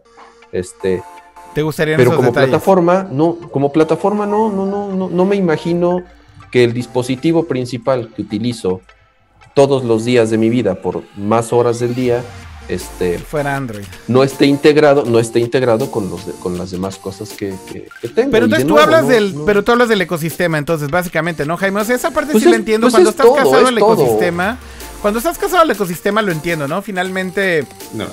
eh, es muy difícil que te salgas del ecosistema y cambies un dispositivo porque tendrías que cambiar todo lo demás, ¿no? Eh, esa parte sí la entiendo y creo que yo también me siento identificado con eso, pero hay un punto que quiero rescatar de lo que está diciendo Jaime con respecto a las apps. Creo que con respecto a las apps, justamente eh, debo decir con algo de conocimiento de causa, llevo haciendo, ¿cuánto tiempo? Desde el 2010 con iPad, ya son prácticamente 7 años haciendo apps en iOS y en Android, debo decir que también en algún momento he hecho en paralelo. Eh, es increíble cómo iOS está hecho de una manera muy inteligente a nivel sistema operativo, a nivel librerías y a nivel, digamos, SDK para los developers. Eh, porque justamente hacen que las aplicaciones funcionen de una manera muy, muy específica. Eh, cuando, cuando usas un cliente o cuando usas una app en las dos plataformas y te das cuenta de cómo, cómo es la parte responsiva del app, cómo es la experiencia de usuario de utilizar una app en iOS y utilizarla en Android, realmente hay diferencias que son muy notables. Y yo sé que esto se puede armar por una discusión de horas y horas y horas. Ni siquiera estoy diciendo que Android sea mejor que, que, que, iPhone o, o, al revés. O, no estoy hablando en términos del usuario, estoy hablando en términos del developer y de cómo hacer una aplicación con el SDK de Apple. Eh, es extremadamente más sencillo, pero sobre todo el resultado, el resultado visual y la forma en cómo se comporta y la forma en cómo justamente el usuario controla la aplicación utilizando las cosas básicas del sistema son infinitamente mejores a lo que tienes en Android. Y sí han mejorado muchísimo, han mejorado muchísimo en las últimas versiones de Android y han tratado de estandarizar justamente con material design y otras cosas como esto, esto de cómo se comportan las aplicaciones. Pero mira, no nos vayamos muy lejos. En aplicaciones de video. Yo hice una aplicación para editar videos básicamente dos años de mi vida. Eh, Tratamos de hacer la misma aplicación en Android y solamente les puedo decir, era una, era una pinche pesadilla. Y era una pesadilla no solamente por la fragmentación, porque hacer que funcionara el app con una librería custom que estuviera compilada para todos los malditos GPUs que existen en un teléfono Android era prácticamente imposible. Eh, luego ahí tienes que el cómo se comporta justamente detalles como teníamos un timeline. Eh, y básicamente en ese timeline de video, básicamente movías esta eh, como indicador, como una especie de, flecha, en donde ponías justamente el video en la parte en donde querías editarlo. Hacer ese tipo de cosas en Android, por ejemplo, tan estúpidas como eso, no sé por qué razón, pero no es tan preciso en Android. Simplemente no, no funciona igual que en iOS. En iOS puedes editar al nivel del segundo solamente usando el dedo, sin utilizar ningún tipo de botón o UI adicional. Y en Android simplemente era imposible hacerlo. No me pregunte por qué. Nuestro developer en Android era igual de bueno que el developer en iOS. Y estoy hablando simplemente de cosas que son notables desde el punto de vista de un developer. Ese es todo el comentario que quería hacer. Jaime, no sé si quieres agregar algo eh, al respecto de esta. No, completamente de acuerdo. Técnica. Ahora sí que sabes que me eh, hacemos eh, muy similar, igual este, en cuanto a desarrollo. Este, eh, están hablando que Android ha mejorado mucho en los últimos años y que la última versión siempre está bien chingona. ¿De qué sirve que la última versión esté bien chingona si literal el punto 0.4% de los usuarios de Android lo pueden usar? Ese es un tema también, o sea que yo nomás no me, no me cabe en la cabeza que la gente que tiene un Android a los seis meses que sale una nueva versión ya no la puede actualizar. ¿Qué es culpa del carrier? ¿Qué es culpa del fabricante? ¿Qué es culpa de lo que quieran? Ya no pueden. Entonces, tú como desarrollador, ajá, que quieres hacer una aplicación que aproveche las nuevas características o que aproveche las nuevas APIs, etcétera, etcétera, de, de las nuevas versiones, no puedes o sea, nos hemos topado nosotros con muros de verdad de que el, cliente o, quien sea quien te da los estudios de mercado te dice, pues es que, ¿qué crees? Que en México o en Estados Unidos o en donde carajo sea tu mercado, este, el 85% de los Androids es 4.5 punto madre, no sé qué sea, y, y- y entonces desarrolla para esa versión. Entonces tienes que estar desarrollando para un teléfono de hace cuatro años, ajá, porque pues la gente no tiene el nuevo, porque la gente no puede actualizar a la última versión del sistema operativo. Sí. En cambio iOS, este, Esa es una pesadilla como tú para como tú lo mencionabas, Es una pesadilla las herramientas eso. son súper específicas y tú sabes que la aplicación que estás haciendo va a funcionar por lo menos igual, no exactamente igual por, las, por la diferencia en procesadores que puede tener un teléfono de hace cuatro años, pero tienes cuatro o cinco años de rango en donde tú sabes que la aplicación va a funcionar sin ningún problema Mm. y que se va a ver bien. Se va a ver bien en todas las pantallas porque están unificadas y porque hay lineamientos de diseño muy precisos. Y en Android, pues cada quien hace lo que quiere. Sí. Y eso es algo que Google no ha podido controlar, o sea, simplemente también hay que decirlo. Creo que la naturaleza de Android y cómo Google lo diseñó, y al final del día creo que es parte de la esencia el que sea open source y que cualquier fabricante lo puede tomar y ponerlo en un teléfono chino y hacer un teléfono de 20 dólares si quieren. Pues es justamente que pueden modificarlo a como les plazca, ¿no? Entonces, por esta razón es que Google no puede controlar absolutamente nada de que esto esté homogenizado. Eh, esto es como un acierto y un error, ¿no? Porque por un lado controlan todo el ecosistema, pero pues al final del día yo creo que lo que ellos ganan es simplemente que en el Google Play, el Google Play está instalado en un montón de, de- de dispositivos, ¿no? Funcionan todos Google Play Store. Pero por otro lado tienes que los developers que están haciendo esas apps que aparecen en el Google Play Store, la gran contradicción es que es una pesadilla desarrollar para poder soportar todos esos eh, dispositivos. Entonces esta ventaja que en teoría está en papel de que puedes llegarle a billones de usuarios es básicamente una pesadilla que muy pocos developers en el mundo pueden realmente, olvídate hacer, costear, costear, creo que es la palabra correcta, ¿no?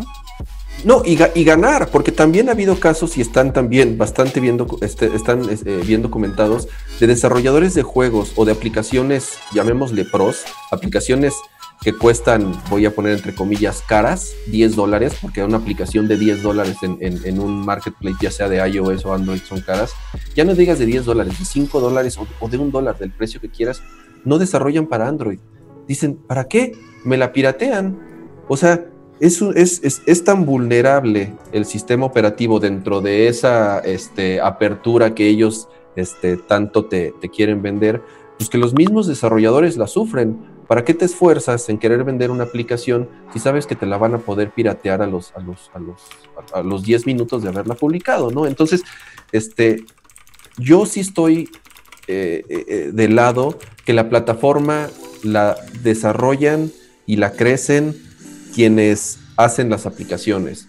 Y si los desarrolladores no están satisfechos en cómo funciona la plataforma por X o Y, Es por un gran problema, ¿no? piratería, Al o porque hay virus, o porque hay malware, o porque simplemente la gente no mete su tarjeta de crédito porque tiene miedo a que... a que- Sí, para el developer es una pesadilla, ¿no? Al final del día. Pero bueno, Exactamente, entonces to- mm. el, el developer dice, pues ¿a dónde me voy? Pues a la plataforma buena, ¿no? Y de verdad, o sea, el- el- las aplicaciones que tú ves en iOS, yo no he encontrado ninguna en Android que diga, ay güey, esta aplicación de Android es mejor que, cualquier otra que, haga lo mismo, similar o que haya 20 diferentes en iOS. Y todo esto para hablar también un poco de esta diferenciación del Pixel con el iPhone, ¿no? Que miren, si, si por ejemplo a mí me preguntan una de las cosas que más me gusta de usar un iPhone y a la fecha creo que es lo que más disfruto usar un iPhone es poder justamente meterme en el App Store y ponerme a descubrir apps oscuras ahí que algún developer sabrá Dios en dónde hizo con alguna funcionalidad muy particular o con alguna idea muy, particular porque hay cosas muy interesantes dentro del App Store que creo que te das cuenta que sí existe de alguna manera esa oportunidad de que cualquier developer haga algo interesante. Y justamente siento que esa experimentación en, en Android no existe a tal nivel. Hay como demasiadas aplicaciones clonadas que hacen lo mismo. Eh, es muy difícil que encuentres como aplicaciones eh, muy únicas o muy originales. Cada que hay una aplicación que tiene éxito en Android, a los segundos, bueno, no segundos, pero semanas, eh, China clona como 50 veces la aplicación y te hunden ahí en, en el ruido. Pero eso también para el usuario es una pesadilla porque ya no puedes encontrar la original.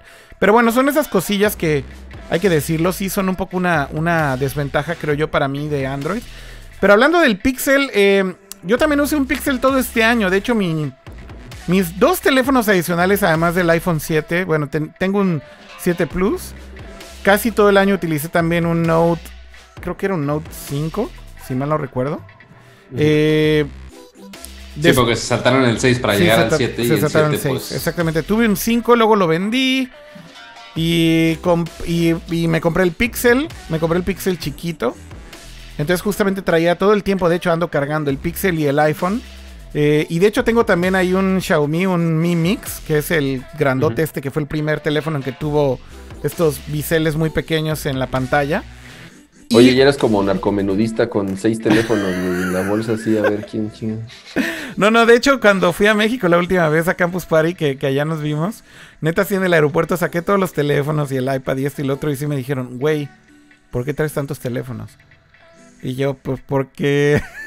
Y, y- y mi respuesta fue como algo así. Because como, reasons. porque a eso me dedico, pero como que se me quedó viendo con cara de. ¿a qué Así de, a qué- ¿vendes ¿A teléfonos? qué te dedicas? Ajá, ¿Eres mercader de teléfonos o qué pedo? Este. Pero no, bueno. Con, toda, con todas las ganas de experimentar, como que me gusta tener todos estos dispositivos. Pero sí sigo pensando que en algunas cosas el iPhone sigue siendo mejor. En la cámara debo decir, Jaime, que el Pixel es una chulada y sobre todo de noche. La neta es que el, el Pixel toma mejores fotos que el iPhone eh, 7 Plus en la noche. Pero por mucho. O sea, la neta es muy, muy notorio. Y esas son cosas que finalmente son tangibles y creo que son apreciables al final del día. Creo que ni siquiera son debatibles. Tomas la misma foto con el iPhone 7 Plus. He tomado la misma foto exactamente en el mismo momento, en el mismo ángulo, con la misma luz, exactamente a la misma hora. Y la verdad es que el Pixel se termina parchando al iPhone 7 Plus cañón. Este, y son cosas muy específicas, de nuevo, ¿no? Eh, pero bueno, hay para todos y finalmente creo que un poco la conclusión también hay que decirlo. El Pixel 2 es un gran teléfono, nada barato por cierto. Lo mismo que el, que el Galaxy Note 8, como ya lo decíamos. Así que si escuchan a alguien que se está quejando de los precios de Apple, la neta es que hay mucho que quejarse de los teléfonos de Android también. Oigan, hay algo que olvidé, Pero sí. pero quiero hacer muy rápido. A. Eh, voy a pasar un link ahí en el chat. Ajá. Ese link que acabo de pasar en el chat es una encuesta. Y la encuesta la tengo puesta aquí, en pantalla. Y le quiero preguntar a toda la gente que nos está viendo, ¿qué teléfono van a comprar ustedes o pensarían comprar? Ahí están todas las opciones. La primera es un Samsung Galaxy Note 8, eh, un Samsung Galaxy Note S, un Samsung Galaxy S8, un iPhone 8H Plus o un iPhone 10 o un Pixel 2 O Pixel. o Pixel 2 XL o otro. Así que si van y votan ahí, me encantaría ver cuáles son sus reacciones. Eh, Mientras van a votar, este, yo quiero igual tocar el tema importante de, oye, sí, queremos el Pixel 2 o el 2 XL. ¿Por qué fregados no llega a México? Bueno, mi teoría es la siguiente. Nos vas a explicar Eh, por qué. Les voy a explicar por qué. No es el mil por ciento certero, pero quiero pensar que es algo muy cercano a eso. Ok. Eh, Dicen, pinches Sí. latinos, no los queremos. parte, pero ahí va por qué. Eh, Google no se va a poner a vender un dispositivo cuando el principal feature del primer Pixel es que, ok, el primer teléfono con el asistente de Google. Ok, pero posiblemente todos los que tengan Android actualmente me van a decir, ok, si quieres configurar el asistente de Google en español, ¿qué te va a decir? No, no hay asistente de Google en tu idioma. Ok, entonces la, la ventaja mayor de tu teléfono no está. Entonces, no tenía sentido que trajeran el Pixel a México. Ahora, todos los dispositivos que sacaron esta semana Google, todos tienen que ver con el asistente de Google. Mm. Absolutamente todos los toca el toque mágico de este asistente. y básicamente igual, crees que por no- eso no están llegando. No, estoy bastante seguro que, que es por eso, pero entonces, no, o sea, to- ninguno de los productos es soportado. O sea, igual que el Google Home, por más que yo lo tengo en mi casa y funciona, pero funciona en inglés. Cuando obviamente la mayoría del mercado lo quiere usar en español. O sea, no tiene sentido el traerlo para no darle soporte eventualmente. Ahora, ya se había dicho que va a salir el asistente en español este año. Ok. Yo ya lo he visto funcionar y pues ok, funciona, no- todavía no tiene la retroalimentación por voz, pero ese, ah, porque aparte, antes de la presentación de, del Pixel de esta semana, de repente se actualizó el, el Google Store, el store.google.com y, ah, y salió la tienda de México, dije, ya chingamos, va a salir en español, ya, voy a poder comprar el Pixel. Y no, resultó que nada más era el Chromecast y el Chromecast Audio. Pero, este, y la cuenta de Google en, en México no publicó absolutamente nada hasta después. Ok. Pero hizo un, re- pero hizo un retweet muy interesante este, de Google España. Yo dije, ¿por qué retuitearían a Google España? Ok. Bueno, resulta que ellos hicieron su blog post de hoy los lanzamientos del Pixel y demás cosas, pero este dice lo siguiente, que de hecho puse aquí en el guion y ya no sé dónde quedó, aquí está.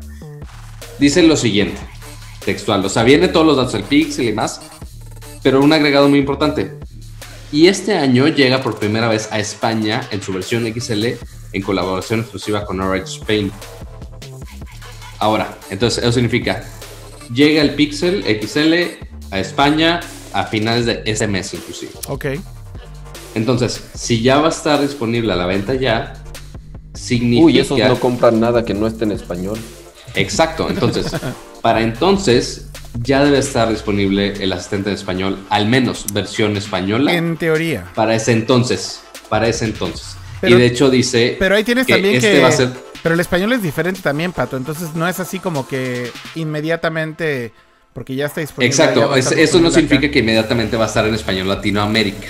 Porque sí, o sea, en, por ejemplo, en Halo sí tienen las dos versiones distintas, español de España y español Latinoamérica. Ni siquiera español de México, Latinoamérica en general.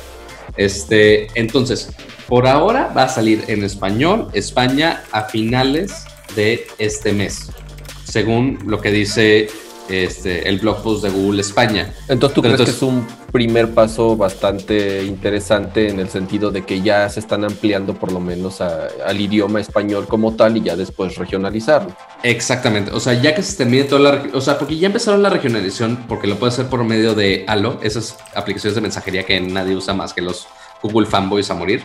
Sí está este, la versión en español mexicano que le puede decir, dime algo triste y te dice, no era penal. O sea, sí tiene esas cosas de localizadas, pero igual, toda la retroalimentación con voz, cómo va a ser la acentuación en tono de voz, es, es algo complicado. Yo sé que el desarrollo de eso no es nada sencillo, eh, pero entonces eso va a significar, ya que empieza el, el soporte del asistente en esos idiomas, ya tiene sentido el poder estar, está, hacer disponible esos productos que funcionan principalmente con voz. O sea, el home, si no le puedes hablar, no tiene sentido alguno que llegue a México. Sí, totalmente. Eso estamos de acuerdo. O sea, y básicamente el promocionar al asistente con eso y toda la inteligencia artificial que no funciona en tu idioma, Sí, no sirve no absolutamente cuadra en nada. absoluto. Entonces, todo. va a llegar primero a España, posiblemente durante el resto del año, quizá, esperemos, saquen la versión para México. Ya Aclarando, no sea aclarando. cuando ya tenga ocho meses de vida el teléfono. pero porque aclarando- ya en tres meses te van a vender el nuevo. Pero aclarando que no es el mismo español y que no es así como de plug and play. Así que.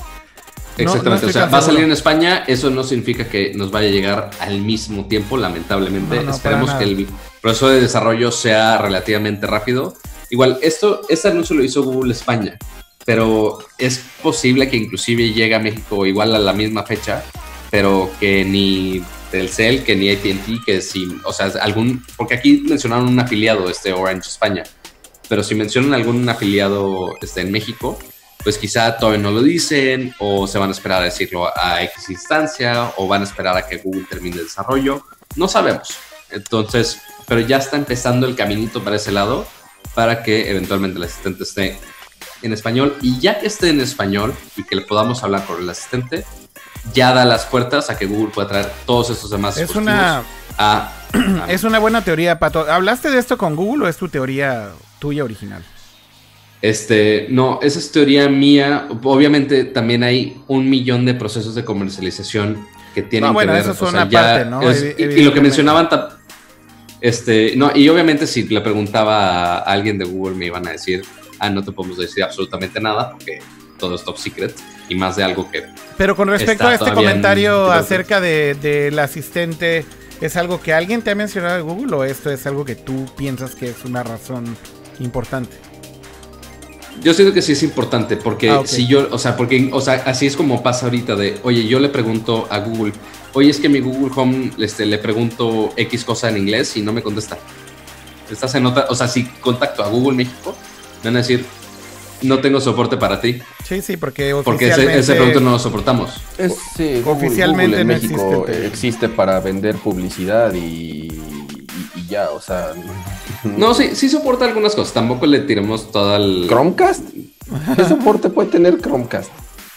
Pues suficiente para que esté en 55 millones de dispositivos mundialmente, incluyendo No, mis no, no, no, no, o sea, yo, yo no digo Y que AdSense en malo. YouTube Es- también. Es, es- es- es Ajá. un exitazo, ¿no? Pero, pero realmente Google. Sí, Google está para vender publicidad en México. En sí, México y en Latinoamérica está para vender pre-rolls y está para vender AdWords. O Sí, sea, no- totalmente. No, no les interesa en estos momentos. este, En muchos países, ¿eh, Jaime? Lo mismo en Japón. Bueno, la en verdad muchos es que, países, la exacto, verdad es en que también países, aquí eh. apenas este es el primer eh, momento en que van a vender Google Home en Japón. O sea, todo este primer Ujú. año no vendieron Home aquí. Y apenas está llegando eh, el, el- digamos que la primera, el primer batch, digamos, de Google Home para Japón. Y también todo este tiempo solamente hubo Chrome, eh, Chromecast. Yo, es más, yo, yo creo que a México va a llegar primero Alexa que Home. O sea, Es- que es muy Google en español. Es muy probable. Oigan, eh, ahí está la encuesta que puse y ahí están los resultados, ¿eh? Interesante. iPhone X va ganando en esta encuesta con 32 votos. Luego iPhone 8 tiene 13 votos. Eh, pero bueno, en segundo lugar dice otro con 20 votos. Y luego iPhone 8 es justo después del iPhone X. Y luego el S8 y el Note 8 pues quedan ahí un poquito relegados. Pero bueno, el Pixel ahí se defiende más o menos. Y está como en un... ¿Qué será? Tercer lugar después de otro, no está mal. Pero bueno, A mí me da mucha curiosidad preguntar, ya después en otra encuesta, este, todos los que votaron por el iPhone. preparen sus decir, 25 decir, mil ¿se- varitos. ¿les alcanza? Ajá, o sea, ya, ya para preguntarles a los del iPhone, ¿les alcanza? No, o sea, no, no lo está... quieren tener a no ver, les pero, alcanza? pero a ver, Pato, o no- lo van a comprar, lo van a Espero que no lo estés diciendo. No, no, eso suena muy agresivo. No digas les alcanza, no mames. O sea, una cosa es la intención de compra O sea, porque a mí no. y la la verdad, pregunta no. y la pregunta a, a ti a ti no te alcanza, Pato. Está bien, entonces Pues, hay, hay que, hay que agregar esa parte. Pero entonces, eh, la pregunta decía, ¿qué teléfono planeas comprar? ¿Ok? Entonces eso quiere decir que si lo estás planeando es porque está dentro de tus posibilidades comprarlo. Creo que ese es un poco el, el objetivo de la pregunta, ¿no? Pero bueno, eh, Claro. simplemente es ahí una pequeña encuesta que estaba interesante hacer aquí en vivo. Eh, gracias por participar. Y bueno, pasando a otras cosas, eh, ¿quieren que hablemos un poquito de videojuegos ya para cerrar el episodio de hoy? Porque ya nos alargamos bastante, pero ¿les parece si hablamos un poquito de videojuegos? Ya vas. Pues date, usa de plega, pues. Órale pues, vamos a esto.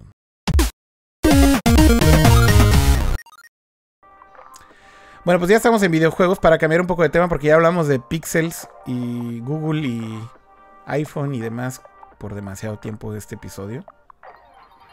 Y hay buenas cosas también que hablar de videojuegos. Ya, podemos bajarle un poquito aquí al ritmo. ¿Y por qué no hablamos de la primera noticia de videojuegos que está por ahí en el guion? A ver, hablemos un poquito de... eh, de... Cabeza de copa, Jaime. Tú que lo jugaste, Cuphead. Cabeza de copa. ¿Qué pedo con Cupcake, Jaime? Eh, la neta es que yo te- tengo, que, tengo que confesar algo. Es una estupidez lo que voy a decir. Tengo mi Xbox One aquí. De, de hecho, tengo un Xbox One S aquí. Ajá. No he podido jugar Cupcake. Y no lo he podido jugar ¿Por? porque, porque mi control lo están utilizando para algo. Eh, Ok. entonces no, no tengo control aquí de Xbox. Entonces acabo de pedir Para un segundo control. japonés, muy seguramente. Acabo de pedir un segundo control. Acabo de pedir un segundo control de Xbox. Entonces ya me va a llegar esta, este fin de semana. Me llega mañana. Ya voy a poder jugar Cupcake. Eh, sí lo puedo jugar en Steam también, pero quiero jugarlo con Sí, control y quiero y- jugarlo y- en y Xbox. con, con la ventaja de que como no está tan bueno, puedes regresar, que te pueden regresar tu dinero. ¿No te gustó? Ah, justamente de- estuve ahí cruzando tweets en la semana y, y está como polarizado el tema de, de Cuphead eh, como juego en sí. No lo sé, visualmente es una obra maestra, o sea, eso no, no lo discuto para nada. La música es increíble, el diseño de personajes es increíble, la dirección de arte está en otro nivel. Oigan, le dije, le dije Pero- el juego Cu- Cupcake como 30 veces o le Ajá. dije Cuphead. Ajá, sí, es- es- yo es- dije, ah, pues está diciendo Yo pensé que lo de decías de gag, ajá, así de... Era como de gag, pero luego dije, güey, creo que la estoy cagando porque al principio sí quería decir Cupcake y después ya lo seguí diciendo, perdón. O sea, porque hiciste el razonamiento para decir cabeza de taza. Dije, ay, qué cagado. Cabeza de cupcake. Ah, ok, taza. otro chiste chido. Sí, sí. Después ya la seguiste fue de, ok, eso está descarrilándose muy cabrón. Me seguí demasiado, me seguí demasiado, pero no estamos hablando de Cuphead. Head. Cabeza. Ujú. Cabeza de copa. O sea que De es, taza. bueno, para los que no conocen Cuphead, este, vean el video que puso Kiro ahorita, es el estilo de caricatura treintera, este, así como de barquito de Mickey Mouse, así súper antiguo, este, pero en un videojuego, este, que según dicen es increíblemente difícil. No sé si Jaime dice que no está tan bueno por el hecho de que no pudo pasar algún nivel. No, no, no. O sea, me- te- mira, te soy sincero. mm, Tal vez no tenga la paciencia que tenía hace años. El juego, sí, sí es difícil. No estoy diciendo que no se pueda dominar después de varios intentos. Pero como tal, no me estaba dando una experiencia así que yo dijera, wow, qué, qué novedoso. O sea, no, de- no dejó de ser un, un shooter eh, de repetición, este, con, sí, un diseño de personajes, música, y como lo comentaba hace rato, padrísimo. Pero si- sinceramente, para mí no es lo que nos estuvieron vendiendo tres años o cuatro, no sé cuánto tiempo lo estuvieron anunciando y se retrasó y se retrasó y se retrasó y nos lo estuvieron vendiendo como la gran exclusiva que iba a tener Xbox porque pues, al final se convirtió en el único juego exclusivo que tuvo Xbox en, en- en esta segunda mitad de año porque el otro lo, lo cancelaron. Este, y exclusivo también, entre comillas, ¿no? Porque pues bien lo puedes comprar en, Steam. más, más barato y de nuevo, ¿no? Con la ventaja de que si no te gustó, pues te, te regresan íntegro tu, tu- tu dinero. El juego no está malo, o sea, insisto que no es un, no es un mal juego, porque también, este... Pero sí, como mencionas, me, malinterpretaron un poco, ¿no? al, al decir que, o sea, como no dije que era una masterpiece y el juego más novedoso que haya jugado en la historia, entonces como pensaron que dije que es el juego, la basura, este, eh, la peor basura que he jugado en mi vida, ¿no? Y, y- y para nada, o sea, el juego tiene su mérito, de nuevo. eh, Sí, porque justamente la palabra hermoso, que. Pero la mecánica no se me hizo nada interesante, la mecánica no se me hizo nada entretenida, nada novedosa. El diseño de, de- de los escenarios como de plataforma se me hizo bastante genérico. Pero tiene una Eh, razón de ser como es, ¿no, Jaime? O sea, al final del día, o sea, el tipo de juego que es, por el tipo de dificultad que tiene y el tipo de mecánica que tiene, vaya, hay un nicho muy interesante ahí. Básicamente un juego de shooter o un especie de, de Metal Slug también combinado ahí. O sea, Sí, pero, Creo pero es que- como creo si que- me hubieran dicho, güey. pero, pero el no está mal, FIFA- o sea, al final del día, a ver, no, No, ibas a, no, ibas a comprar acá una mecánica completamente nueva, eso se sabía del juego. O sea, eso no fue ninguna sorpresa, así de, oh, ¿qué creen? Este, Cuphead es un juego que es una especie de Icaruga. Pues, güey, sabíamos todos que cuando estás volando era así, o sea, desde el principio prácticamente se sabía que era un juego así. Este, no, no sé qué es lo que te sorprendió, pero al final del día, pues es lo que es, o sea. Eh, Sí, sí, no, no, y, tienes razón, de nuevo, tal vez es un tema más eh, de, gusto, de opinión. Este, si alguien me hubiera dicho, no sé, o sea, si te doy el ejemplo de, este, es que el nuevo FIFA es el mejor FIFA y este, se ve increíble y se juega increíble, y alguien que no juega FIFA, pues va a decir, puta, pues yo lo veo igual, para mí es igual a cualquier otro juego de fútbol, ¿no? Entonces, este, creo yo que este juego destaca como tal por lo visual. Eso es todo. O sea, e- ese es, para mí el verdadero valor que tiene Cuphead, que destaca por su dirección de arte, pero que si no la tuviera, para mí es un shooter y un plataformero bastante genérico, que incluso hay mejores. O sea, si tú te vas al género shooters, hay mejores shooters, si tú te vas al género de plataformas, hay mejores, ¿no? Entonces, este, Pero no creo yo es que, un mal que- que juego. es más por la finta, que es más por la finta de, de- de lo que es muy original visualmente y que es este más un- un- una obra de arte en cada frame. Es una obra de juego. arte Eso visual, sin duda, pero no es un Sí, mal sí, sí. No es un mal juego. O sea, hay, hay que decir que no A es un mal juego. Yo tuve ciertos problemas con el. Para mí el control no es tan refinado como debería de ser. Eh, no lo sé, no lo sé. Eh, De nuevo, tal vez es, es, es, es, es opinión mía de mí. Ajá. Ok. Y entonces digo, ahí cada quien eh, podrá decir. Yo, yo diría que juego, en ¿no? mi personal punto de vista y con lo que he visto, por ejemplo, en Twitch de gente jugándolo y demás, La verdad es que se ve que es un juego que tiene. Que justamente parte del encanto es que es extremadamente difícil para empezar. Eh, entonces, bueno, e- eso ya de entrada lo hace bastante at- atractivo para mí porque jugar este tipo de juegos con este tipo de reto y que tienen este nivel de dificultad y que tiene este nivel de frustración que ves que están jugando y después de 20 intentos se mueren dos segundos antes de terminar el nivel, te habla mucho de este tipo de juego un poco más viejo, que es difícil ya encontrar juegos como estos que sean vigentes o recientes. Cama. Entonces creo que por ese lado yo de hecho le agrego, le agrega valor para mí. Independientemente de que esté de acuerdo contigo que sí, visualmente es una obra maestra y es principalmente la razón por la cual pues todo mundo está, está hablando de este juego. Que es una exclusiva de Xbox, también hay que decirlo, pues sí lo es por lo pronto. O sea, al final también eso no fue paja. Que es la gran exclusiva de Xbox, eso no sé qué tan grande sea. No sé ni siquiera por cuánto tiempo vaya a ser esta exclusiva. Estoy seguro que va a terminar llegando a todas las plataformas. No me sorprendería que terminen portándolo hasta Switch, tal vez. Este. Digo, porque al final hay que decirlo, el juego está hecho con Unity, así que lo podrían portar Sí, lo a- pueden a lo portar que hasta sea. Android. Eh, pero bueno, eh, finalmente el juego salió, le fue increíble en reviews. Por ahí leí que vendió 120 mil copias en Steam nada más. Me imagino que en Xbox vendió otro tanto, así que les ha ido muy bien. Y luego también por ahí estuve leyendo algunos de los comentarios en Twitter de todo este tema de la piratería del juego en, en Estados Unidos y en México, ¿no? ¿Alguien leyó de esto? ¿De qué? ¿De cuál juego? De, de Cuphead. Ah, no, bueno, pues es que salió para PC. O sea, obviamente pero- cualquier juego que sale para PC es pirateable. Pero justamente algo que me llama muchísimo la atención es, siendo un juego indie, creo que la gente que, que se piratea un juego indie merece, merece ser violada en el infierno por todos los orificios. Eh, Ahí es donde ya nos banea YouTube, chavo. Sí, ya nos va a banear YouTube, pero de verdad tenía que decirlo tal cual como es. O sea, por Dios, es un juego que cuesta... ¿Cuántos dólares cuesta Cuphead? La, la- la verdad es que Eh, En Steam vale 10 dólares. 10 pinches dólares, por amor de Dios. O sea, si lo quieren jugar, páguenlo. La diferencia que hace para un developer es abismal.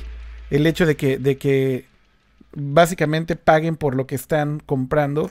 Eh, Dios mío. O sea, ni siquiera estoy diciendo que de, ok, piratean algo que sea más caro de un estudio más grande. También está mal. Pero creo que para un estudio independiente, para un indie Sí, developer, es peor. Hijo, no mames. O sea, la verdad es que me, me hierve la sangre cuando veo ese tipo de cosas. Pero, anyways, eh, salió el juego. Fue un éxito, hay que decirlo. Eh, critic- eh, por lo menos de la crítica fue un éxito. Y Sí, también sí, te das cuenta. en calificaciones. ¿no? Y también te das cuenta, Jaime, que es un éxito cuando ves a la gente jugando en Twitch frustrada, feliz. Así que también eso creo Sí, que es un éxito. ¿no? Vaya. Ese es No, un buen, no, ese es un de buen nuevo, juego. yo, o sea, ese en es un serio- buen juego. Me malinterpretaron, me malinterpretaron al decir que a mí no me gustaba y que para mí no era algo, espe- o sea, de nuevo, por el tipo de juegos a lo mejor que yo acostumbro jugar, pero en ningún momento dije es una basura, no lo compren. O sea, Nada más lo que estás no. diciendo es que se guarden las proporciones y no Game of the Year. Eso, eso es, es exactamente, que se guarden las proporciones, porque sí, Microsoft en todas sus conferencias nos, las, nos lo vendió como, como la gran exclusiva que iba casi casi a, este, a causar que fueras corriendo a, a comprarte un Xbox, ajá, este, y, y- No pero que no es tanto. Eh, No tanto. Ah. o sea, tampoco es que Pues las mira, conferencias tan- lo pusieran. ¿qué otra exclusiva tuvieron este año? Pero no lo ponían ¿Qué otra tampoco en la conferencia hubo? así de en los primeros dos minutos de la conferencia. Cuphead, exclusivo No, no, de no. Xbox. pero ¿qué otra exclusiva tuvieron? Bueno, no tienen tantas, pero tampoco es que te lo No pusieran eh, como, como que fuera First Party Exclusive y pues no, o sea, no tienen. Punto. Pero mira, tan- tanto funcionó para esa estrategia de vender Xbox con la exclusiva de Cuphead que básicamente ya me aventé todo el gameplay del juego en YouTube. Llorando en mi miseria. ¿No tienes una Cómpralo en PC? Windows. No, ¿por qué no, lo compras tengo, en- no tengo PC, güey. No tengo PC, no tengo Xbox porque me lo robaron. Este. Bueno, pero tienes pues no. Switch y puedes comprar Golf Story, que ese sí está bien chingón. Ya compraste. Que ya- no, puedo ni, que no puedo ni transmitir en vivo. Porque Nintendo. ¿Por qué no puedes transmitir? Pues tienes una capturadora HDMI, güey. Sí, pero Nintendo ya se puso perro con, la- con las reglas, ¿no viste? Siempre ha estado perro con las reglas Nintendo en YouTube, pero al final del día te puedes pero que ahora el grupo de. Ahora en el. O sea, la comunidad de creadores que sí dice que medio se, ju- se junta con Nintendo de. Nerdemos de "Ay, sí, vamos a YouTube. jugar bajo tus Nerdemos reglas". de YouTube Ahora un de- poquito. "Ah, ¿Qué cosa, perdón? Nerdemos de YouTube un poquito. Así una nada, porque ya lo estamos extendiendo una millonada. Este, que de hecho estoy en el cuarto de mi hermano, entonces posiblemente me va a correr en algunos minutos. Pero este, el problema es que, ok, la gente estaba en ese programa de medio de partners de Nintendo para poder transmitir los juegos, porque Nintendo tumbaba casi inmediatamente todo lo que había de gameplay. Este, pero ahora resultó que cualquier live stream que tú hagas, inclusive dentro de este programa de Nintendo, como quiera Nintendo dijo, no, no puedes transmitir absolutamente nada. Este, entonces todos esos creadores que están en el programa se friegan básicamente y no pueden transmitir ese contenido que ya es súper esencial transmitir. Voy a poner el chat ese porque están diciendo unas joyas que no voy a dejar pasar. A ver, por favor. Están diciendo, el chavo güero me deprime. Este, hasta yo solo me ese deprimo, chavo güey. güero, ese chavo güero, dicen ahí. Y luego dicen, este, Daniel Vill- Villanueva te puso, piratealo en tu Note 8. Oye, si puedo correr, si puedo correr el, ¿cómo se llama? El, ah, el game, el GameCube aquí. Puedes correr el, el Zelda Wind Waker en un S8 o en posiblemente mucho mejor. Güey, Note. puedes instalar en tu Mac Parallels o puedes instalar, no, Parallels no, pero puedes ponerle Bootcamp a tu Mac y puedes para bajarte Steam. ¿En qué ahí. espacio de memoria, güey? No, es que tú la pones muy difícil, pinche chavo güero, no mames, pues también. Vato. This guy. A ver, dice aquí, eh, Xbox no tiene exclusivas desde hace más de dos años, dice Jonathan Chávez. Eh, y luego Alexis Araujo dice, es demostrar que el indie puede hacer más que un triple A, ya lo dijeron. Eh, Daniel Villanueva dice, piratear un indie, ¿eso existe? Sí, sí existe. Eh, y luego Nicolás Schiller dice, los que piratean un indie merecen eso y más. Bueno, ahí está el chat. Oigan, eh, una noticia más de videojuegos. Eh, básicamente Sony esta semana ah, anunció algo bastante inesperado, ¿eh? Eh, La verdad es que esto me tomó por sorpresa, pero creo que es un buen indicador de que las cosas van bien. Y básicamente, por aquí esto lo voy a poner vía ah, a Polygon. Déjenme poner en pantalla esto. Básicamente, eh, PlayStation anuncia una nueva versión de su PlayStation VR, del hardware para PlayStation VR. Eh, son algunos cambios muy pequeños, eh, pero esencialmente ahora mm, la cajita del PlayStation VR tiene pass-through para HD, HDR. Esto es, si tienes, por ejemplo, una televisión 4K, una de las cosas que es muy frustrante si tienes PlayStation VR es que la caja del PlayStation VR no hace pass-through para contenido en HDR. Entonces es una monserga porque tienes que estar conectando y desconectando el PlayStation de la caja. Eh, y bueno, finalmente esto está hecho más bien para un PlayStation Pro que soporta HDR. Entonces de esta manera ya no tienes que estar switchando. Y por ahí también dicen que eh, básicamente ahora también el audífono va eh, integrado directamente en el headset, o sea, ya no tienes este cable ahí colgando. Y estéticamente son cambios muy, muy mínimos, o sea, pero en serio muy pequeños. De hecho, aquí está la imagen y pueden ver la comparación que hizo aquí Polygon.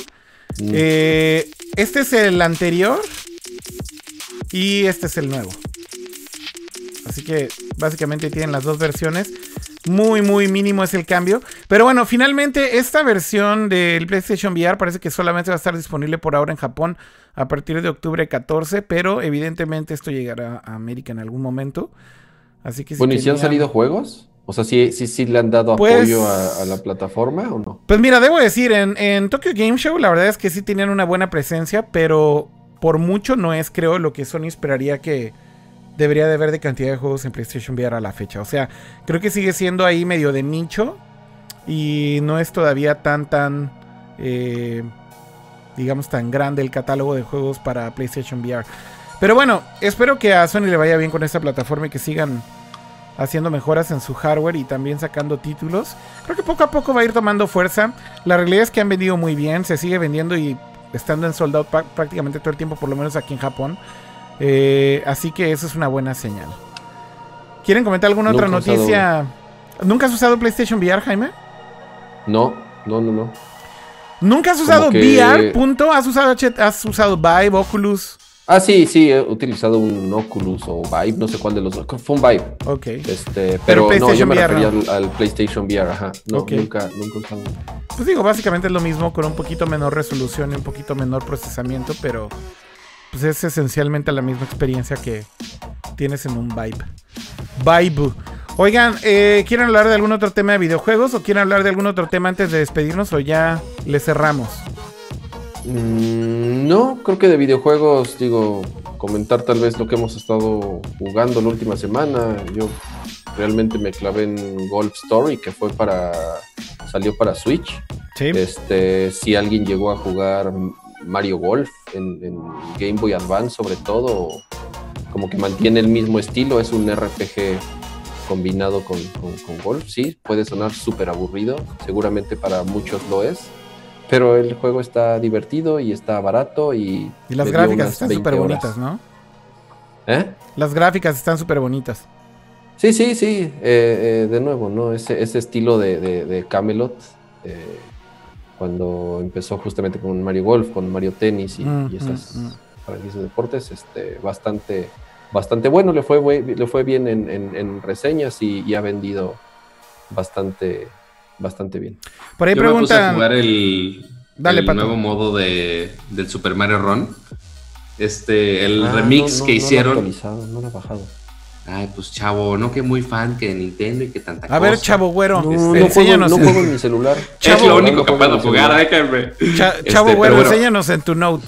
¿Qué juegos juegas? Este, bueno, eh, lo único que puedo jugar básicamente es Monument Valley por N mil veces, porque en la pantalla AMOLED se ve muy chido. Pero el nuevo modo del Super Mario Solamente se ve una luz blanca en la pantalla. Yo lo sé, ahí voy, ahí voy. Como está en manual, necesito cambiar esta exposición a que sea mucho menor. A ver si puedo. Ahí ya se ve nada. Ahí ya no, ahí ya no te ves tú. No, está súper fino esto. A ver, ahí está. Ok. Ya, ya vemos bueno, el ahí juego. medio, ahí medio se ve. Y ahora tú te ves en penumbras. Sí, no me, no me importa. Ok. Este, bueno, el punto es que este nuevo modo, que son mini niveles, Ok. este, que son 10 por sección, literal son niveles que duran menos de 30 segundos, un minuto. Este, y es para que puedas desbloquear a, a Daisy como personaje este, utilizable, ¿no? Y también agrega este, en el modo de, de, ¿cómo se llama? De tour, agrega como un nuevo mundo que básicamente lo tienes que desbloquear con retos. Entonces aquí en el modo de tour, nomás que si la tienes, sí, si la tiene, perfecto. Este, tiene este, esta estrellita en la parte de abajo, en la cual tú le picas y vienen estos nueve niveles Oh. que son desbloqueables con algunos retos. Entonces, por ejemplo, uno de aquí arriba dice, tienes que este, derrotar 20 ninjas este, en una sola corrida. Entonces ahí tienes como que el reto de tener que volver a algunos niveles anteriores para poder desbloquear estos niveles y eventualmente estos ya tienen el reto este, de desbloquear sus diferentes monedas, ¿no? Muy bien. Entonces, están estos dos que le agregan bastante replayability al juego. La net sí está bastante divertido. Ándale, ahora salió aquí Eh, el yo lo chamuco. sé. Ahí voy, ahí voy, ahí voy, ahí voy, ahí voy, ahí voy. Oye, Pato, Pato, ¿cuándo, no- ¿cuándo no- salió no este update de Mario? Salió la, Creo la semana pasada, lunes, ¿no? O hace dos semanas, por ahí. Ajá, sí, una semana más o menos. Pato, yo digo que no gastes tus energías porque el bueno de Mario sale en unas tres semanitas, Sí, ¿no? Mario ya, tres semanitas. sale ya. Game Está of the Year, y chavos. va- Y, yo creo que va a estar Chavo bien Güero. Chavo Güero, ese sí es el Game of the Year, no el del Note. Entonces, si me decían que me compraran una PC Master Race, pues no, ya tengo mi Switch. Me voy a comprar primero ese juego. Sí, Mario. Sí, claro. Este, voy a llorar en mi pobreza y en ese juego. Este, y fuera de ahí, pues ya. Ya están poniendo el hashtag Chavo Güero en el chat. Qué chingón. Te van a No, banear bueno. Chavo Güero por estar por Oye, estar que si hablando tu, de tu Nintendo. Mario dice Ron es pirata. No, ese sí lo pagué. Y deja tú al precio original. Ahorita ya bajaron el precio. Ya está a 99 pesos. Oigan, Carlos B pregunta que qué tal está el Super Famicom Mini. Eh, de hecho, sí me llegó esta semana gracias a un benevolente, eh, una benevolente persona de Twitter. Me hizo el paro de conseguir mi, mi Super Famicom Mini porque ya estaba resignado a comprarlo en reventa en eBay o algo así. Eh, y de hecho, yo quería la versión europea porque me gusta el diseño del Super Famicom, pero quería el catálogo gringo. Y al final sí me llegó. Lo puse tres minutos. Así, literal lo abrí, lo puse tres minutos. Oh, quiero sacar Star Fox 2. Oh, tengo que jugar el primer nivel de Star Fox. Ok. Ah, qué hueva. Jugué el primer Apagar. nivel de Star Fox. Salió así, Star Fox 2. Ok, ya lo voy a quitar. Porque estaba muy cansado. La verdad es que era muy noche. Pero bueno, eh, pues vaya, es. es la misma esencia que el Nintendo Mini. Y lo que he visto, dicho por gente que sabe muchísimo de emulación, es que sí arreglaron bastante cosas. Vean por ahí. Me parece que fue la reseña de. eh, ¿Cómo se llama este canal de YouTube? My Life in Gaming. No, no, no, perdónenme. De Digital Foundry, del, del- Ah. del Super eh, Nintendo Mini. Vean la reseña de- de Digital Foundry en donde justamente hablan de cuáles son las mejoras en específico de lo que hicieron con eh, el scaler, de cómo se procesa ahora justamente la imagen, de cómo mejoran algunos temas con la emulación, eh, cómo tiene menos artefactos, menos bugs. Eh, bastante interesante el análisis y con eso te das cuenta que, bueno, Nintendo por lo menos sí le echó ganitas y muchas de las cosas de las que se quejaban del Nintendo original, pues parece que sí pudieron pulirlas con el Super Nintendo Mini, El Super Nintendito. el Super Nintendito. Oigan, ya se acabó ahora sí el show. Creo que es momento de que despidamos. Y tengo un video aquí de, de- que está muy cagado. Quiero que lo veamos juntos y es de una sección de Japón. Y ahí lo tengo guardado. Y tengo ahí la Ujú. pleca de Japón también. La voy a poner. Vamos a esta sección para despedirnos.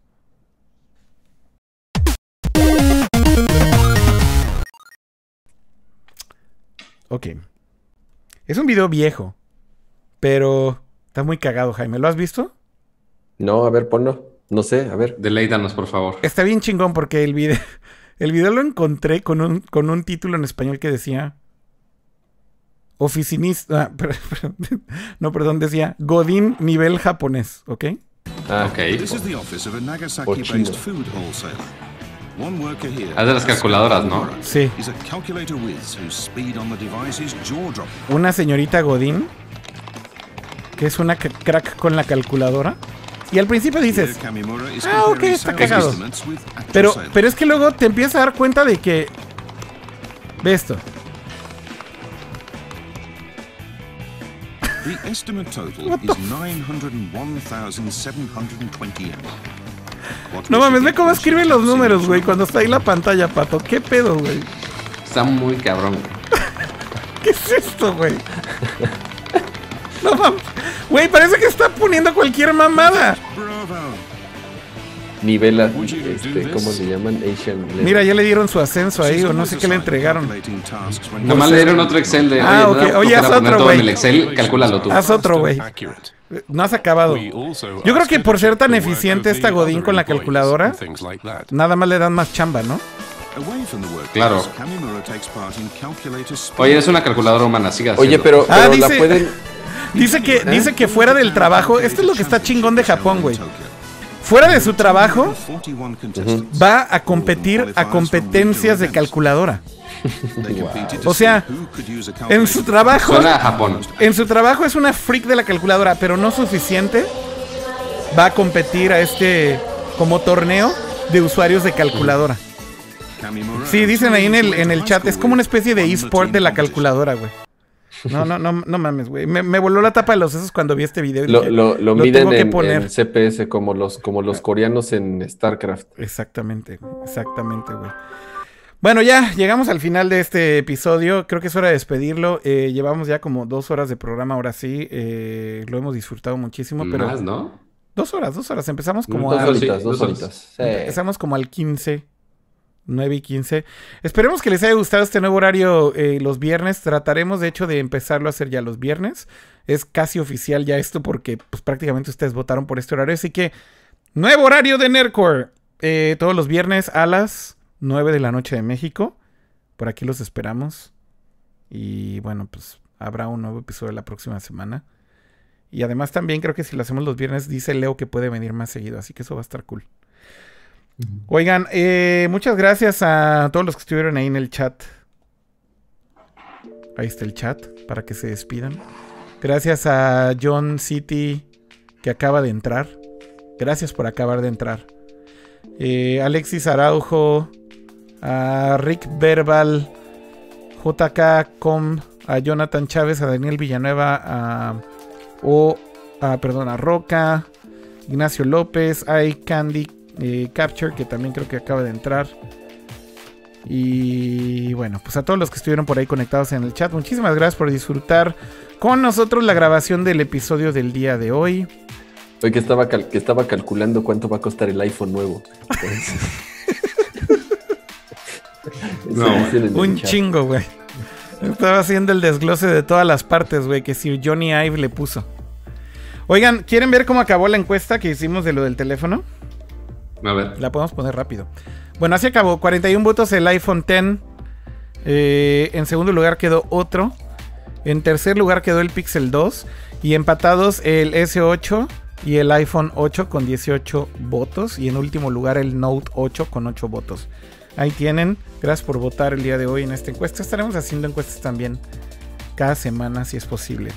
Eh, bueno, quitemos la encuesta de aquí. Muchas gracias, Pato. Y muchas gracias, Jaime. Jaime, ¿algo más que quieras agregar? No, nos vemos. Creo que estuvo bastante nutrido el programa. Ya trataremos de, como lo habíamos comentado, regresar a, a- a- a la normalidad, a poder transmitir todas las semanas en este nuevo horario. Y pues nada, nos vemos la próxima semana. Gracias a todos los que nos acompañaron. Y Saludos a Ofelia, que no pudo estar con nosotros, pero estuvo Ah, en fue espíritu. a, fue a. ¿A dónde fue? Al EGS Live. EGS, Ay, el IGS. Así, ¿todavía existe el IGS? Todavía. pues ahí están todavía. Pero bueno, pues Este, saludos a Ofelia pues que sí. estuvo en el EGS Live. Y también gracias, Pato. Este, no, gracias a ustedes que nos están siguiendo cada semana. Gracias por eh, escucharme cómo me deprimo cada vez más. Primero que la cámara que usaba en- está más pinche que la que estoy usando ahorita. Que recordarme que no tengo consolas, recordarme que no tengo dinero para comprar juegos este, y demás. Pero igual es, este, ay, obviamente que no tengo dinero obviamente para comprar el Pixel que no está disponible en México aparte. Este, pero igual es todo un honor compartirles todos los datos googleros tecnológicos este, que puede compartir. Ya puse ahí tu pleca, Pato. No la que dice Pato Nercor, Ah, la que dice hashtag Chavo Ajá. Güero. La madre. O sea, aparte. O sea, va a ser chavo güero, va a ser chavo pobre, va a ser. Este, ya no, ya no sé qué, qué vaya a migrar, pero ya cada hashtag así, ya. O sea, primero tío Plecas, después eso. Este, ya no Tío sé dónde vamos a parar, güey. Tío Plecas. No sé dónde vamos a parar. También la podemos cambiar a Tío Plecas la próxima semana. Bueno, eh, recuerden. No, porque no me dejan hablar en las. O sea, aparte, recuérdame el de la depresión No, de no, ya, ni en las ya, plecas puedo hablar. No, ya, no, ya, no mátenme, puedes. Mátenme, por favor. Ya no puedes. Bueno, eh, el Chavo Güero también les da las gracias. Que por cierto, bueno, para que no me deprima tanto, pueden ir a mi canal, youtube.com diagonal bitfeed, donde estoy subiendo videos cada semana, le estoy echando muchas ganitas. Acabas de hacer una reseña del... Note, ¿no? exactamente, del Note 7, que ya está disponible en Note México, 8, está carísimo Note en México, 8. pero igual. Sí, porque dijimos 7. El que no Porque explota. eres un chavo Este, güero. Eso. Este, bueno, ya está un- como una vista previa de, del Note 8. Ya está disponible en México y ahí están las ligas en la descripción. Este, inclusive algunas maneras más baratas para conseguirlo en México. Ah, muy bien. Bueno, pues visiten el canal de Pato. ¿Puedes repetir la dirección otra vez, Pato? youtube.com diagonal bitfeed, eso es B-I-T-F-E-E-D. Bitfeed, ok. Dicen que si no le quieres cambiar el canal a Chavo Güero. No, porque se va a confundir mucho con el niño güero de, de Rulo Barrera, con la serie de Doctor Goku, que está muy buena, de hecho. No sé si la ubicas. No, no, no, ya te clavaste en algo de YouTube bien denso, güey. Pero bueno, es... Pero está bien chido, Ah, güey. Búscalo, búscalo, busca Doctor Goku, güey. Te va a molar, güey. Bueno, Está muy chido. Ok. Oigan, pues bueno, eh, nos vemos la próxima semana con un nuevo episodio de Nerdcore. Eh, tendremos episodio, ya saben, los viernes ahora, nuevo horario. Viernes a las 9 de la noche de México. Los esperamos por acá. Recuerden suscribirse a nuestro canal de YouTube. Si están viendo esto en YouTube, por favor, por amor de Dios, denle subscribe a eh, el canal. Les toma un segundo ahí. Miren, ahí está el botoncito. Denle clic, pum. Eh, y bueno, también denle like. Y si les gustó el video, denle share. Y simplemente agradecerles que nos hayan acompañado esta semana. Nos vemos la próxima semana. Y pues hasta entonces. Bye, que estén bien.